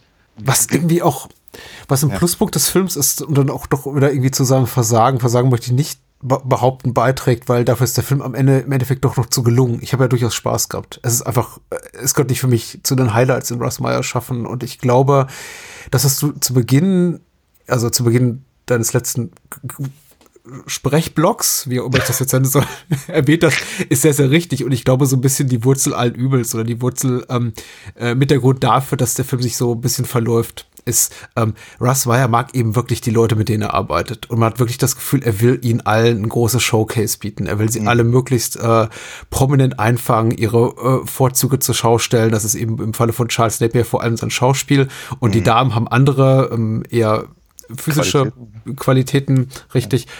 Äh, und die werden eben auch ins rechte Licht gerückt und er, er verliert sich so ein bisschen darum und verliert gleichermaßen dabei seine Erzählung aus den Augen, weil natürlich hat er, sind die Themen, gehen die Themen so ein bisschen verloren, glaube ich, die ihn interessieren. Ähm, er greift sie immer wieder auf, und äh, bringt das rein, was ihm eben, was ihm eben gefällt, dieser Looney Tunes Slapstick Humor. Wir haben ja teilweise wirklich so so alte Mary Melodies, irgendwie slapstick Cartoon-Geräusche auf der Tonspur, wenn am Ende ja, ja. da äh, äh, Charles Napier explodiert oder äh, die, die, die, die, die fragile Männlichkeit oder die toxische Männlichkeit und irgendwie Nazis und alles ist irgendwie drin. Aber ja. er, er lässt sie eben so ein bisschen, er lässt irgendwie, glaube glaub ich, so seine Interessen und das, was wirklich wichtig ist, äh, sausen für, ach guck mal, ich habe hier, mir steht so, so ein Wüstenbuggy zur Verfügung oder gleich zwei davon, wir machen jetzt mal eine, eine kleine Actionsequenz, eine kleine Verfolgungsjagd. Mhm. Und so, so, so kompetent die inszeniert ist, sie dauert einfach zu lange. Mhm. So toll die Idee ist mit äh, Sherry Eubank da auf der, auf der Feldspitze am Ende. Mhm wenn ich sie das acht oder zehn oder zwanzigste Mal da hocken sehe, denke ich mir, ja, ich hab's kapiert. Das mm. ist ein mhm. tolles Bild. Das ist auch ein nahezu ikonografisches Bild, auch für Russ mm. Meyer schaffen. Das ist ein toller Trailer-Moment. Mm. Aber ich muss sie nicht hundertmal sehen, genauso wenig wie ich diese Buggies jetzt aus äh, 20 Perspektiven sehen muss. Oder mhm. diesen, diesen, die, die, die, diesen, dieses One-Trick-Pony, die Tatsache, dass eben, wie heißt sie, äh, Super Yula gehörlos ja. ist. Ja sich nicht artikulieren kann, außer mit Tanzen, das ist einmal lustig. Aber viermal oder fünfmal, ich, alles dauert einfach mm. zu lange. Alles wird etwas mm. überstrapaziert. Und ich glaube, die wirklich gut, die Sachen, die Russ Meyer wirklich gut kann, der Slapstick-Humor mm. und diese wirklich ätzende Satire, die er auch in seine guten Filme packt. Und auch durchaus ja. erotische Momente, muss ich ja sagen, weil äh, ja, ja. seine Filme können auch durchaus begeistern auf einer ganz viszeralen, hm? animalischen Ebene. Die fehlen leider. Klar. Ja, sie fehlen nicht unbedingt. Sie sind, sie sind, sie sind, sie sind, ich glaube, sie sind etwas versteckter. Ich ja, glaube, sie, fallen, sie, richtig. Sie fallen, sie fallen nicht so auf. Also, oder anders gesagt, natürlich kann man, ich meine, ist es, also, ich meine, der, der Film bezieht sich ja im, im, im Titel halt auf, auf, auf Wixen selber, mhm. den er irgendwie, glaube ich, zwei oder drei Jahre vorher gemacht hat, in dem ja auch gar nicht so wahnsinnig viel passiert, der aber unglaublich erotisch ist. Mhm. Ähm, ich finde den, ich finde den ja wirklich ganz, ganz, ganz, ganz toll. Den, den, den, den, aber, aber da geht's halt eher um, das ist ja eher, eher eine Seifenoper, ein Drama. Ein, Leute sind fies miteinander und sowas. Und ich, ich mag ja auch sowas wie hier, äh, keine Ahnung, Common Law Cabin und ja. äh, Harry Cherry und Raquel, auch mhm. mit Charles Napier natürlich. Äh, und so. Ich, ich, ich mag ja diese Filme, in denen eben auch gerade das menschliche Drama halt so im Vordergrund steht. Und das hat eher, sagen wir mal, durch Zufall dann äh, oder sagen wir mal dem dem dem dem Fetisch des Regisseurs geschuldet hat, die Damen eben alle gut ausgestattet sind. Die, die, diese Sachen schätze ich ja sehr, aber eben jetzt also zum Beispiel ist es Super Angel, also Sherry Eubank in ihrer ersten Rolle in dem Film, ähm, wird ja gleich genau so eingeführt, wie eben ähm, Russ Meyer das halt sehr, sehr gerne tut, äh, wie er auch zum Beispiel in so ein Ding wie äh, Finders, Keepers, Lovers, Sweepers. Mhm eben, eigentlich sieht man sie gar nicht so richtig, sondern nur am Telefon. Man sieht eigentlich eher, eher Teile von ihr. Oder mhm. sie eben jedes Mal, wenn auf, auf, sie geschnitten wird, ist sie in einer anderen Position, die halt irgendwie direkt so fotografiert in einem Magazin erscheinen könnte. Das ist toll. Ich, ich, ich, ich, ich stehe da total drauf. Ich finde das ganz, ganz, ganz, ganz klasse. Ich mag diesen, ich mag diesen Stil von ihm. Ich mag den, eben den, die, äh, das Gefühl, was halt dadurch transportiert wird. Mhm. Wie, er, wie er eben auch ähm, seine, seine, seine äh, weiblichen Stars eben zu, zu Ikonen drapiert geradezu. Durch eben durch eben so eine so eine Einstellungen und eben die äh, ja auch durchaus natürlich der Tatsache geschuldet, dass er eben relativ wenig Geld für seine Filme hatte und dann eben sich überlegt hat, wie kann er das halt irgendwie besonders gut machen und dann dann äh, dann nimmt er sich halt einen Tritt und dann dann, dann stellt er sich mit seiner Kamera eben oben drauf, um mhm. eben ähm, äh, hier Christy Hartberg von oben zu filmen, wenn sie aus dem Auto aussteigt. Mhm. Erstens ist ein guter Blick und zweitens das macht halt sonst niemand. Das ist ein, das ist eine, das ist eine, das ist eine völlig unnatürliche Perspektive. Ja die so vielleicht eher in einem Comic zu finden ist, was übrigens, übrigens vielleicht auch ein Grund ist, warum ich auf Ross Meyer so stehe. Ja. Und, und diese ganzen Dinge, und die sind halt durchaus drin und die finde ich halt durchaus sehr anregend. Ja, aber sagen wir mal rein, rein was seine, was seine, seine Sexszenen in diesem Film angeht, also die, die wirklichen, äh, also wenn es wirklich zur Sache geht, da finde ich, ist er hier tatsächlich sehr geradezu banal er ist technisch sehr gut in der Kameraführung und im Schnitt, das ist mir auch aufgefallen. Also im Schnitt vielleicht nicht so gut in dem Sinn, dass dieser Film ja einfach zu lange ist. Und ja, ich glaube, sehr viel davon profitieren konnte, wäre 20 Minuten kürzer. Aber er ist, äh, das mir auch hier wieder aufgefallen, wie un unkonventionell er arbeitet mit der Kamera, was für wagemutige Perspektiven er einnimmt, die äh, auch irgendwie sehr voluptuöse Frauen noch mal äh, runder, sagen wir mal, erscheinen lassen oder noch unnatürlicher, geradezu außerirdisch übernatürlich in ihrer Erscheinungsform. Ja. Und äh, auch der Mut zu sehr unkonventionellen Schnittfolgen extrem aufgefallen, zum Beispiel nachdem der Bauer da im Heuschober stürzt und äh, eher völlig unvermittelt auf den Kuharsch schneidet. Und ich dachte, okay, woher kommt das? Egal, ja. kann man machen. Dachte ja. ich mal eine, eine Sekunde später. Warum nicht? Ist schon eher so eine, ja, wie, wie du schon richtig sagst, wahrscheinlich eher so eine Cartoon- oder vielleicht auch Comic-Ästhetik. Mhm. Äh, so, sowas auch zu machen. Äh, aber äh, filmisch sehr ungewöhnlich, aber fand ich eben auch durchaus reizvoll. Und ich glaube, ich fand jede dieser Episoden auch durchaus reizvoll. Ich habe gesagt, auf einigen Sachen wird mir zu lange rumgeritten, weil mich vielleicht die Figuren nicht äh, so interessieren oder ich die Gags nicht so gelungen finde, ja. wie, wie es Russ Meyer offensichtlich tut. Aber alles an dem Film ist summa summarum gelungen. Da ist ja. jetzt überhaupt kein Moment verkehrt dran. Ja. Ich, ich denke einfach nur, dass der Film so meandert und vielleicht auch ein, zwei Episoden zu lang ist und vielleicht ja. auch fast ein bisschen zu vieles Guten bietet an, an Frauen, tollen mhm. Frauen. aber vielleicht ein, zwei zu viel. Äh, ist, ich, aber ich, ich verstehe dich ja. Ich glaube, deswegen hatte ich es eben auch zusammengefasst vorhin mit, ich, ich möchte den Film lieber mögen, als ich es tue. Mhm. Aber ich finde eben auch tatsächlich genau die, die, die Episode mit Super Yula und den Dune Buggies, äh, hätte ich, hätte ich darauf verzichten können, durchaus. Wobei ich, ich finde ich finde die Episode an sich eben auch reizvoll, aber ich, ich, ich hätte es jetzt einfach an der Stelle nicht gebraucht. Es ist eben auch so, äh, Clint trifft eben, also, oder andersrum, die ersten 20 Minuten etwa. Mhm äh, geht es halt eigentlich nur um, um, um, um Clint und Martin Bormann. auch immer noch so ein. Ich meine, der Film fängt erstmal erstmal mit einer Nazi-Hymne an und danach ja. sehen wir Martin Bormann, der eben offenkundig unter seinem, unter seinem Namen, aber untergetaucht eine Tankstelle ja. führt. Es ist so, das ist so absurd. Das ist so ein, das ist so ein Humor, wie ihn wirklich nur, nur Russ Meyer, der eben als, als, als, als, als Kriegsberichterstatter im Zweiten Weltkrieg war, äh, machen konnte ohne damit halt irgendwie massiv aufs Maul zu fallen. Das ist wirklich, es ist schön. Es ist, eben auch, auch, ist ja auch eine Figur, auch, die wieder und wieder auftaucht in seinen Filmen, glaube ich. Und mindestens noch ein weiteres Mal. Äh, also er, ich, ich glaube, er wird erwähnt in, in Up. Ja. Wobei da ja Hitler eben tatsächlich dann, sagen wir, eher die Rolle übernimmt und in, äh, und in äh, den Archer Vixens ist, ist Martin Baumann wieder drin, aber ein anderer Schauspieler was, was er eben auch da so tut, ist, ist eben so, so absurd, weil wie gesagt, der Typ lebt eben unter seinem echten Namen mitten in Amerika, um eine Tankstelle zu führen. Und er ist dazu auch noch ein, ein, ein relativ eine relativ sympathische Figur. Mhm. Ist einer der wenigen Männer in diesem Film, die nicht unangenehm sind. Aber dumm. Clint dumm und Martin sind die einzigen beiden Typen, die nicht irgendwie doof sind oder oder oder äh, gefährlich oder eben Clint irgendwie an an an, äh, an, an, an, an Kragen wollen. Aber du empfindest Clint nicht als doof? Also Clint ist Clint ist nicht gefährlich, er ist nicht toxisch, er ist nicht bedrohlich wie ein Harry, wie Charles Napier, aber Richtig, er ist ja. strunzdumm bis zuletzt. Ich glaube, ja, eine seiner letzten Dialogzeilen ist uh, Is this a joke? Ja, ja, sicher. Das, das, das, das, das, das sicherlich, ja. Es, damit, damit reiht er sich dann eben auch in, in seiner, in seiner, also in, in Russ Meyers äh, Heldenfiguren natürlich ein. Ja, aber er ist, aber er ist unser Held. Er ist ja nicht unsympathisch in dem Sinne. Nein, das nicht. Doofheit. Aber wird alle anderen, selbst der Farmer, der erst sehr nett ist, wird dann irgendwann sehr, sehr, sehr, sehr kiesätig, mhm. wenn eben äh, er eben äh, Clint umbringen will, weil äh, Uschi Digard ihn halt überfallen hat, mehr oder weniger. Mhm. Also und auch der, auch der, auch der Motelbesitzer, der Vater von, von, von Jula, ähm, ist ja auch erst sympathisch und dann, dann eben irgendwann nicht mehr. Und Bormann, solange er auftaucht, bleibt er sympathisch. Und das ist eine interessante, interessante Wahl, mhm. finde ich äh, bei, bei einem, einer Figur, die halt offenkundig etwas anderes darstellen soll. Ja. Genau, aber ansonsten wollte ich eigentlich gerade sagen, der Film ist halt 20 Minuten lang relativ dicht eben an dem, an den, an den Beziehungsproblemen von, von, von Clint und Angel. Hm. und dann ist Clint erstmal raus für 20 Minuten und dann geht es eigentlich nur um, um Harry und Angel.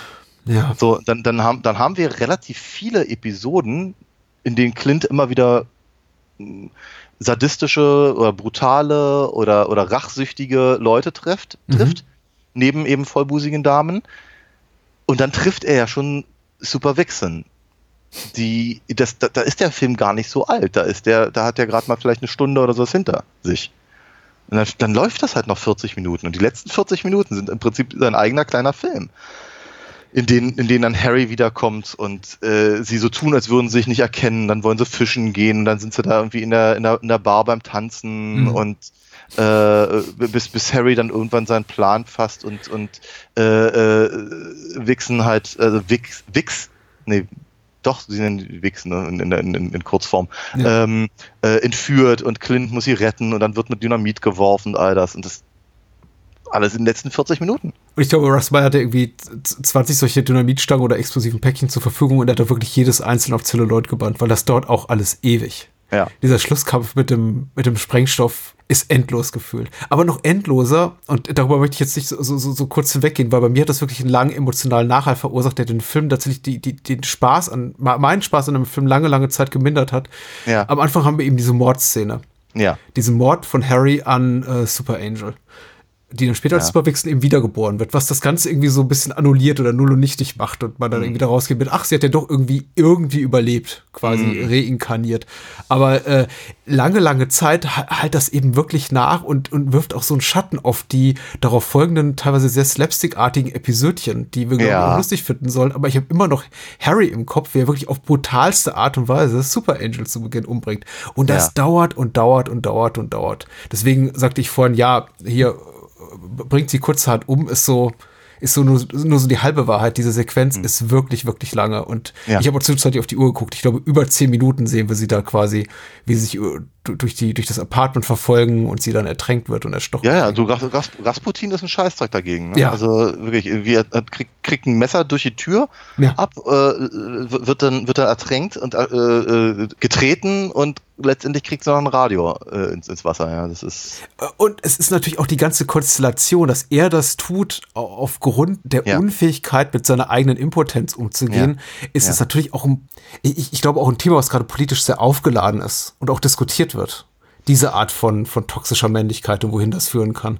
Und ja. deswegen wirkt das auch noch so nach, weil mir dann eben auch die ganzen Diskussionen, die geführt werden aktuell und auch geführt werden müssen, auch noch so im Kopf rumschwirren dabei. Und ja, natürlich das auch ein zu dem Zeitpunkt, wie ich finde, unwillkommenes Stück harte Realität in einen Film reinbringen, in dem ich sowas mhm. eigentlich gar nicht sehen will. Was nicht heißen soll, dass ich Russ Meyer äh, posthum verbiete, sowas anzusprechen in seinen Filmen.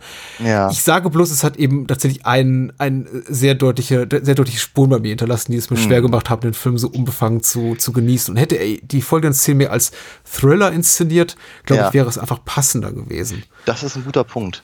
Weil ich finde nämlich die Szene an sich wiederum ich finde sowieso, der ganze Film ist halt einfach so, so die Summe seiner Teile. Mhm. Aber ähm, die ganze Szene drumherum äh, ist, die ist schon sehr gut.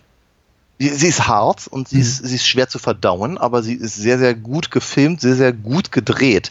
Der hat da wirklich ein paar ganz tolle Ideen auch drin. Wie, wenn, wenn, wenn Harry ihm versucht, irgendwie die Tür aufzubrechen, äh, und fast einen Kollaps kriegt, weil er irgendwie, weil, weil, er immer mit dem Messer auf die Tür einhackt und, und, und all das. Also äh, eben auch wiederum seine eigene Männlichkeit eben einfach durch diese, auch durch diesen, durch diesen, diesen, diesen, diesen penetrierenden dieses, dieses Penetrieren durch das Messer mit der, mit der, mit der Wand und dann eben daran mhm. scheitern, eben auch nochmal noch mal so, so, so, so deutlich gemacht wird. Und dann versucht er eben den Rahmen rauszutreten, indem er sich irgendwie an die gegenüberliegende Wand stemmt und all das.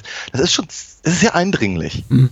Und, und, und auch wenn er, wenn er dann eben völlig, völlig entgeistert eben irgendwie in der, in der, in der Badewanne auf und ab hopst.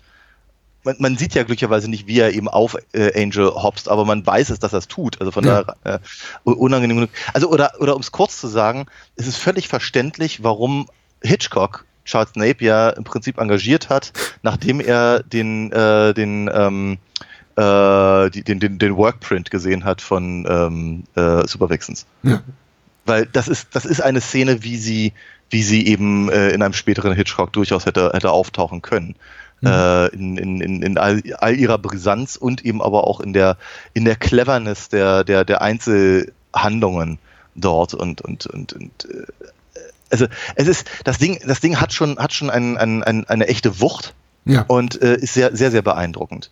Ähm, und ich verstehe natürlich da durchaus, wenn du sagst, dass dann, dann im Prinzip das so nachhalt, dass die weiteren oder folgenden Szenen da äh, von beeinflusst werden. Mhm, mhm, Ich, mhm. ich, ich, bin mir, ich bin mir nicht ganz sicher, ob es mir auch so ging.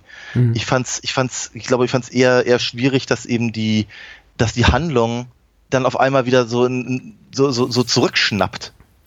Ne? Also, wir, wir, deswegen sagte ich ja gerade vorhin so, dass wir, wir, wir, wir beschäftigen uns die ganze Zeit mit Clint. Mhm. Ne? Clint's, Clint's Probleme mit seiner Freundin, Clint's Gespräche mit Martin Bormann, Mhm. Clint's Probleme an der Tankstelle, äh, Clint's Probleme mit dem Nachbarn, Clint's Probleme mit, mit der Axt im, in seinem Pickup-Truck, was übrigens eine sehr großartige Szene ist oder großartiger, großartiges Bild einfach, wenn er dafür dann auch noch ein Knöllchen bekommt. Und dann ist Clint raus.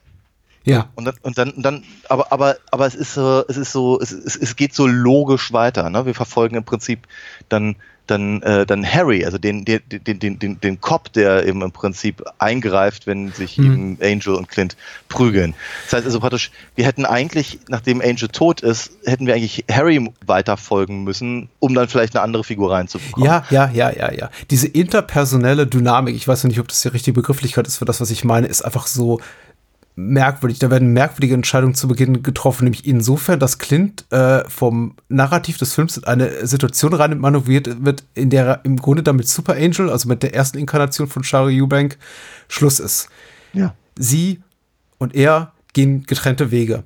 Und dann bringt eben Harry sie um. Was Ja. im Grunde Clint aber herzlich egal ist zu der Handlung, äh, zu, zu diesem Zeitpunkt der Handlung. Und einfach auf seine figürliche Entwicklung keinerlei Einfluss mehr nimmt. Und ich glaube, das hat mich so ein bisschen gestört, dass wir im Grunde ab diese sehr, sehr hochdramatisch, auch sehr spannungsgeladene, sehr, sehr treibende und also intensive einfach äh, Sequenz haben, Ja. die ja insofern auch gar nicht an einer Hitchcock-Sequenz gar nicht so unähnlich ist, als dass wir wirklich niemals so irgendwie Gore-Effekte sehen oder irgendwie klassischen Splatter, sondern vieles nur angedeutet wird, aber das trotzdem eine Intensität hat, die es äh, aufnehmen kann mit den, mit den wirklich eindringlichsten Szenen in, in den Hitchcocks äh, schaffen. Aber wie gesagt, es hat auf Clint, es macht für Clint eigentlich keinen Unterschied in der Situation. Das, was mit ihr passiert, ist im Grunde für den Film egal. Ga- Ganz Ja. kurz gesprochen. Und äh, vielleicht, ich weiß nicht, ob, das, ob, ob ich da jetzt mit, mit übertriebener Härte rangehe und den Film da und, und, und Russ Meyer auch in seiner äh, Funktion als Drehbuchautor da irgendwie zu hart rannehme. Aber ich fand es einfach, empfand es einfach als misslungen und unangenehm exploitativ. Und das sage ich eher selten. In einem Film, der ansonsten wenig fahlen Beigeschmack hat, im Sinne von, uh, ist das eklig oder ist das unangenehm. Aber das fand ich einfach überflüssig. Abs absolut, weil ich meine, es ist, es ist ja schon so, ne? Russ Meyer hat ja ein Fable für starke Frauen. Mhm. Für, für Frauen, die eben den zeigen, wo es lang geht. Ob es jetzt verbal ist, äh, wie Kitten Wixens, äh, oder ob es eben äh, eben ganz also handfest ist wie äh, Tura Santana in, in, in äh, Pussycat. Mhm. Er, er, er findet das ja schon toll und, und Angel wird ja eben auch genau so eingeführt. Die macht ihn ja wirklich zu Minna. Kriegt genau das, was sie will und äh, ähm, ähm, ist, ist alles in allem ja keine sehr sympathische Figur, aber, aber durchaus eine, eine, eine, eine starke Frau. Und die, und die restlichen Frauen, die, die er da präsentiert in dem Film, sind ja auch durchaus stark oder nehmen sich, was sie wollen. Aber dass er eben Angel quasi mehr oder weniger straft für ihre, weiß ich, Aufsässigkeit, das Mundwerk, ihre, Mhm. ihre Konfrontativität Mhm. oder wie man es auch mal nennen möchte. Aber auf jeden Fall ist es halt seltsam, dass, dass, dass, dass, sie, dass sie da so, so, so dran glauben muss. Äh, nur um halt im Prinzip die Schauspielerin nochmal auftauchen zu lassen in einer, in einer ganz anderen äh, Positionierung. Mhm. Also es ist, es ist schon, es ist schon komisch. Es ist einfach, es ist sehr seltsam. Vor allem, weil er eben auch dieses übernatürliche Element halt damit mit drin hat, mit dieser, mit dieser Reinkarnation. Ich wollte gerade sagen, das ist so eine Art Vertigo, Wo- plot ne? wo wir schon wieder bei Hitchcock wären. Ja, in der Tat. Und, und, ja, natürlich, in irgendeiner Form schon. Und wie gesagt, als, als ob Harry sagen würde, wie beim ersten Mal hat es nicht geklappt, ich bringe dich nochmal um. Mhm. Ich frage mich echt, ob er damit irgendwas sagen wollte oder ob er da einfach irregeführt war. Ich weiß es, ich weiß es halt nicht, aber es, es fällt halt schon echt raus, dass eben alle Frauen ihr, ihr leichtes Spiel haben mit Clint. Clint ist immer der Doofe, Ja. wird dann gejagt mit, mit, mit, mit, mit Mistgabeln und, und, und Dune-Buggies Ja. aber die Frauen äh, wie soll ich sagen, ble ble bleiben, bleiben verschont. Mhm. Nur Super Angel nicht. Das ist, das ist schon eigentlich, eigentlich nur dazu da, um Harry irgendwie äh, im Prinzip vorzubereiten auf den Showdown, der dann halt eine Stunde später kommt. Ich denke, man jetzt anders lösen können. Es, es passt die Tonalität des Restes, des Restes des Films und ich glaube auch nicht zu, zu den Anliegen, die äh, Russ Bayer verfolgt ähm, mit diesem Film. Aber wie gesagt, ihm jetzt irgendwie posthum ins eigene Werk reinquatschen, werde ich jetzt den Teufel tun, das äh, zu machen. Und wenn er damit zufrieden ist, meine Güte. War er nicht. Er hatte, er hat selber ja gesagt, dass äh, würde es nicht wieder tun. Gut, Russ Meyer ist mit seinem eigenen Werk auch immer, immer, ähm, sagen wir mal, er ist, er, ist, er, ist, er, ist, er ist eigentlich nicht die beste Quelle um, um, um über, seine, über sein Werk zu reden. Ähm, und, und dennoch tut er es ja durchaus. Mhm. Also auch auf den, auf den DVDs sind, sind, sind, sind die ähm, teilweise zumindest drauf. Ähm, ähm, er, hat, er hat dieses, dieses, dieses dreibändige Opus oh, Magnus, ja. äh, mhm. Magnum äh, äh, geschrieben, A Clean Breast, das ich echt ernsthaft, ernsthaft wahnsinnig gerne mal hätte aber ich habe gerade keine 400 Euro locker, also von daher. genau, jedenfalls, also das, das würde mich schon interessieren. Aber er, er hat halt wohl gesagt, dass, diese, dass, dass, dass er diese Szene so nicht nochmal drehen würde und er würde es vermutlich gar nicht mehr, mehr tun. Mhm. Aber ich kann ihn auch verstehen. Ich meine, ganz ehrlich, er hat hier Charles Napier. Den, den nicht zu nutzen, wäre, wäre äh, geradezu fatal. Mhm. Ja, und der macht eben seine Sache wahnsinnig, wahnsinnig gut. Harry, Harry Sledge ist äh, eine eine ganz, ganz tolle Figur, die eigentlich nur durch Charles Napier funktioniert. gleich, von der, gleich vom ersten Moment mit diesem, mit dem, mit dem Motorradhelm und dem, der riesen Sonnenbrille und mhm. Kaugummi count und all dem. Ja, ja, stimmt. Und, und wenn, wenn, wenn, wenn, wenn, wenn, wenn, ich, ich finde großartig im Übrigen, dass, äh, dass, dass Russ Meyer offenkundig ein, genau ein Dildo gekauft hat als, als, als Prop für den Film. Den, den, den, den darf sich Clint in die Hose stecken und, und äh, Charles Napier darf ihn auch mal kurz zwischen den Beinen haben wenn Sherry Eubank irgendwie an ihm rumschnuppelt da. Mhm. Und ja, ist großartig. Es ist immer so ein bisschen enttäuschend, wenn man eben diese ähm, äh, Dildo-Schwänze sieht, den Ross Meyer-Film, und wenn ich dann hab die, die männlichen Schauspieler wirklich entblößt und man dann so ein bisschen männliche Full Frontal Nudity sieht, da, da gibt es dann eben dann doch einen optischen Bruch, muss man sagen, in den meisten ja, einfach. Durchaus. Das ist dann alles so eine Nummer kleiner. Ja, aber gut. Aber, sie können, aber seine, seine Figuren können ja damit auch immer nicht, nichts anfangen. Ja, nein, natürlich. Das ist ja auch der, der, der große Gag dabei. Ich meine, der Film beginnt eben damit mit diesem wirklich Close-up durch die Beine von Clint, der irgendwie da sein, sein, seine Gehänge ausrollt und äh, eine, äh, eine, zwei Szenen später sitzt er eben im Auto mit mhm. Super Cherry und weiß nichts damit anzufangen. Ist komplett überfordert.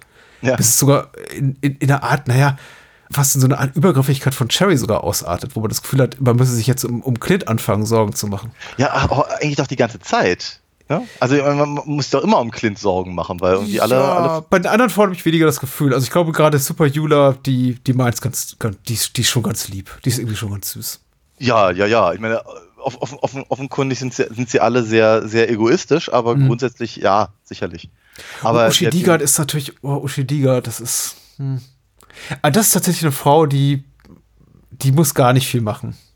Ja. Die ist einfach purer Sex. Also die, die wenn, wenn die im Bildkarte erscheint, die könnte man sogar total sagen. Und, das, und der Film bliebe erotisch. Du, ernsthafterweise, ich frage mich gerade, ob sie sich sogar tut, weil die quatscht ja relativ viel Deutsch.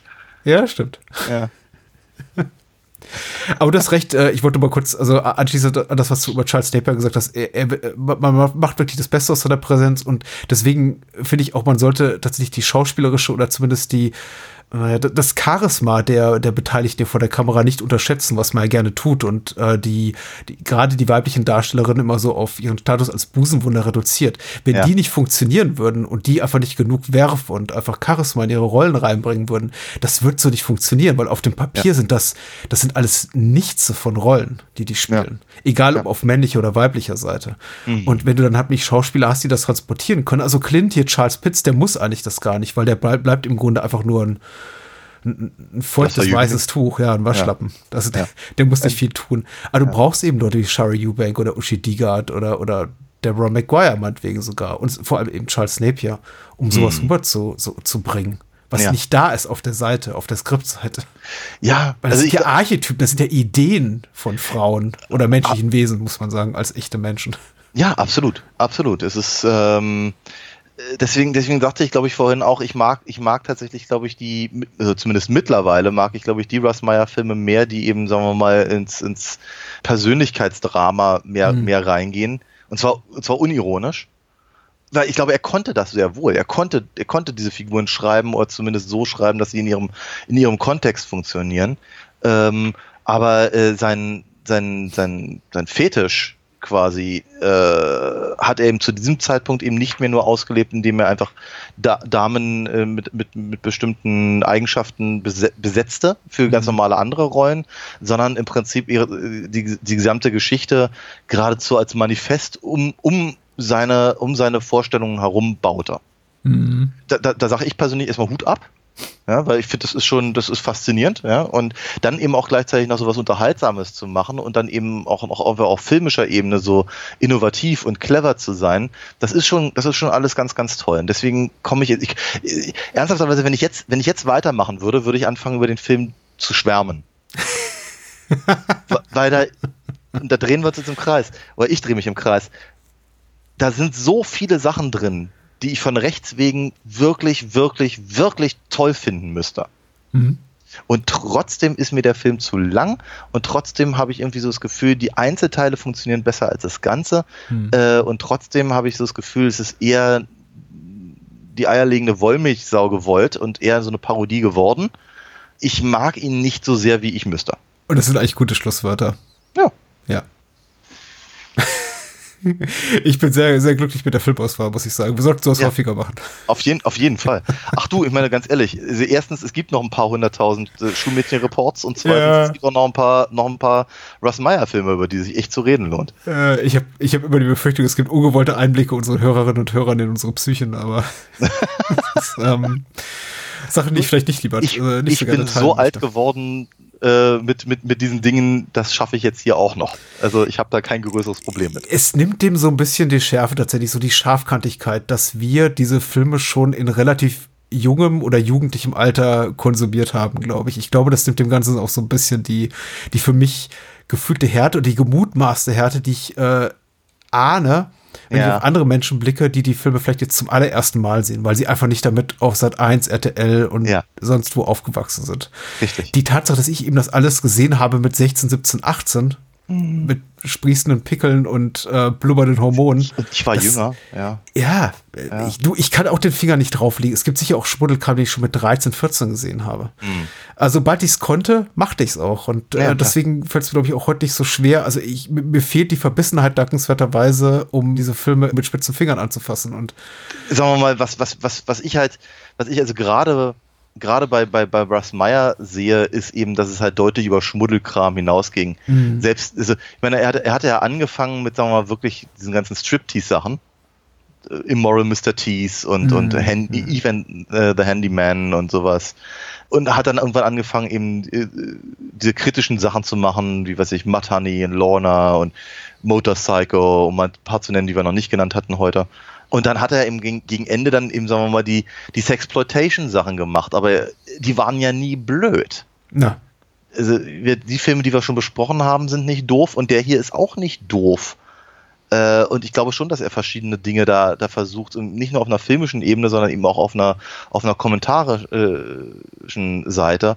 Mhm. Ähm, äh, und eben auch, deswegen nannte ich es vorhin auch ein Manifest, eben über, de, über seine Idee von Beziehungen äh, zwischen Männern und Frauen, äh, zumindest halt im Kontext seiner eigenen Filme äh, dazu, präsentieren. Das ist, das ist alles nicht, ist nicht, das ist alles kein dummer Schmuddelkram. Nein, und, überhaupt. Äh, und eben auch bei den, bei den Schulmädchen, äh, wie wir es vorhin hatten, habe ich eben auch so das Gefühl, dass da durchaus ein bisschen mehr zu sagen ist, zumindest wenn man es in den entsprechenden Kontext rückt. Selbst wenn der Film selber das vielleicht gar nicht so sehr auf dem Schirm hatte, wie man sehen kann, zumindest. Ähm, aber es ist nicht uninteressant, über solche Dinge nachzudenken.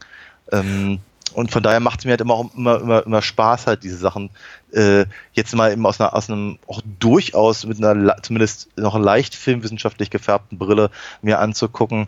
Äh, etwas, was halt früher wegkonsumiert wurde, weil das war halt nun mal der Ruf, den das Privatfernsehen hatte. Ja. Mhm. Und äh, so, so, sobald, sobald ich einen, einen, einen eigenen kleinen Fernseher in meinem eigenen kleinen Zimmer hatte, da lief dann eben der Scheiß, der eben nach, nach 23 Uhr gesendet wurde am Wochenende. Mhm. Ich, ich, glaube, damals habe ich halt deut deutlich weniger darüber nachgedacht als heute. Und von das daher, sowieso, ja. Von daher freue ich mich halt immer, immer, wenn wir, wenn wir, wenn wir diese Themen halt wieder rausholen. Ähm, und ähm, ich gebe natürlich zu, dass wir, dass wir noch andere Perspektiven halt aufmachen könnten, um über so etwas zu reden. Ähm, aber ich finde, die Perspektiven, die wir aufmachen, sind schon ganz gut. Das, nein, das tun wir. Ich möchte das, auch nicht, dass es jetzt irgendwie ausartet hier in so eine Art Circle Jerk und äh, wir uns nur noch selber eh auf die Schultern klopfen äh, gegenseitig. B bitte nicht. Ich habe das Gefühl, wir packen andere Filme mit, äh, wir packen andere Filme unsanfter an, auch kritisch, als es mit sagen wir mal, Softsex-Streifen aus den 60er und 70er Jahren tun. Das mag sein. Weil wir vielleicht anders filmisch sozialisiert wurden als Menschen, die uns vielleicht zuhören und sagen, ey, ich habe meine ganze Jugend irgendwelche Mondo-Filme durchgeguckt. Wieso seid ihr mit denen so streng und mit sowas seid ihr irgendwie so nachlässig und äh, ja, ja. reitet da nicht auf irgendwelchen politisch unkorrekten Dingen rum. Wie auch immer. Ganz davon abgesehen, dass ich Menschen nicht mag, die das Wort politisch unkorrekt äh, unironisch gebrauchen. Also tun wir eben. Ich glaube, wir haben jetzt auf unsere filmische Sozialisation noch und nöcher äh, verwiesen. Ich finde es interessant, auch genau das, was du äh, ansprachst, im Kontext äh, dessen diese Filme zu betrachten. Was machen die mit den Subgenres, die sie zum Teil selber mit etabliert haben. Diesen pseudodokumentarischen Softsex-Film, was macht ein siebter Teil einer Reihe wie Schulmädchenreporter mit und was macht eben Supervixens mit dem äh, Subgenre des Sexploitation-Films, der auch wiederum aus sich aus den Nudies und Ruffies entwickelt hat.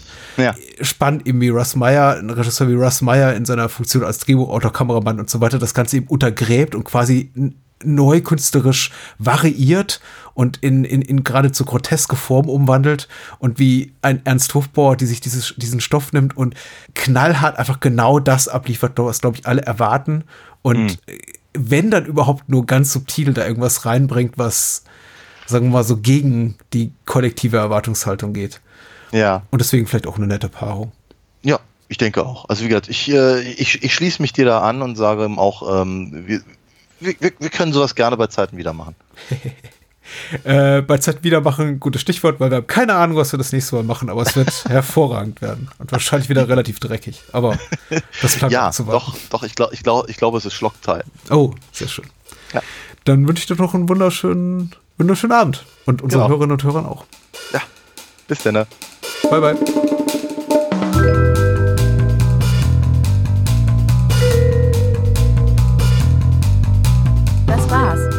Mehr Bahnhofskino und die Bahnhofskino Extended Edition gibt es bei iTunes, Spotify und überall, wo es gute Podcasts gibt. Kennt ihr bereits Daniels Comics? Auf alinafox.de erfahrt ihr alles rund um seine legendäre Meisterdiebin und ihre Abenteuer. Und denkt bitte daran, eure Unterstützung durch eine Patreon-Patenschaft oder PayPal-Spende sichert diesem Podcast das Überleben. Unter bahnhofskino.com findet ihr alle Möglichkeiten, uns unter die Arme zu greifen. Vielen Dank fürs Zuhören und adios.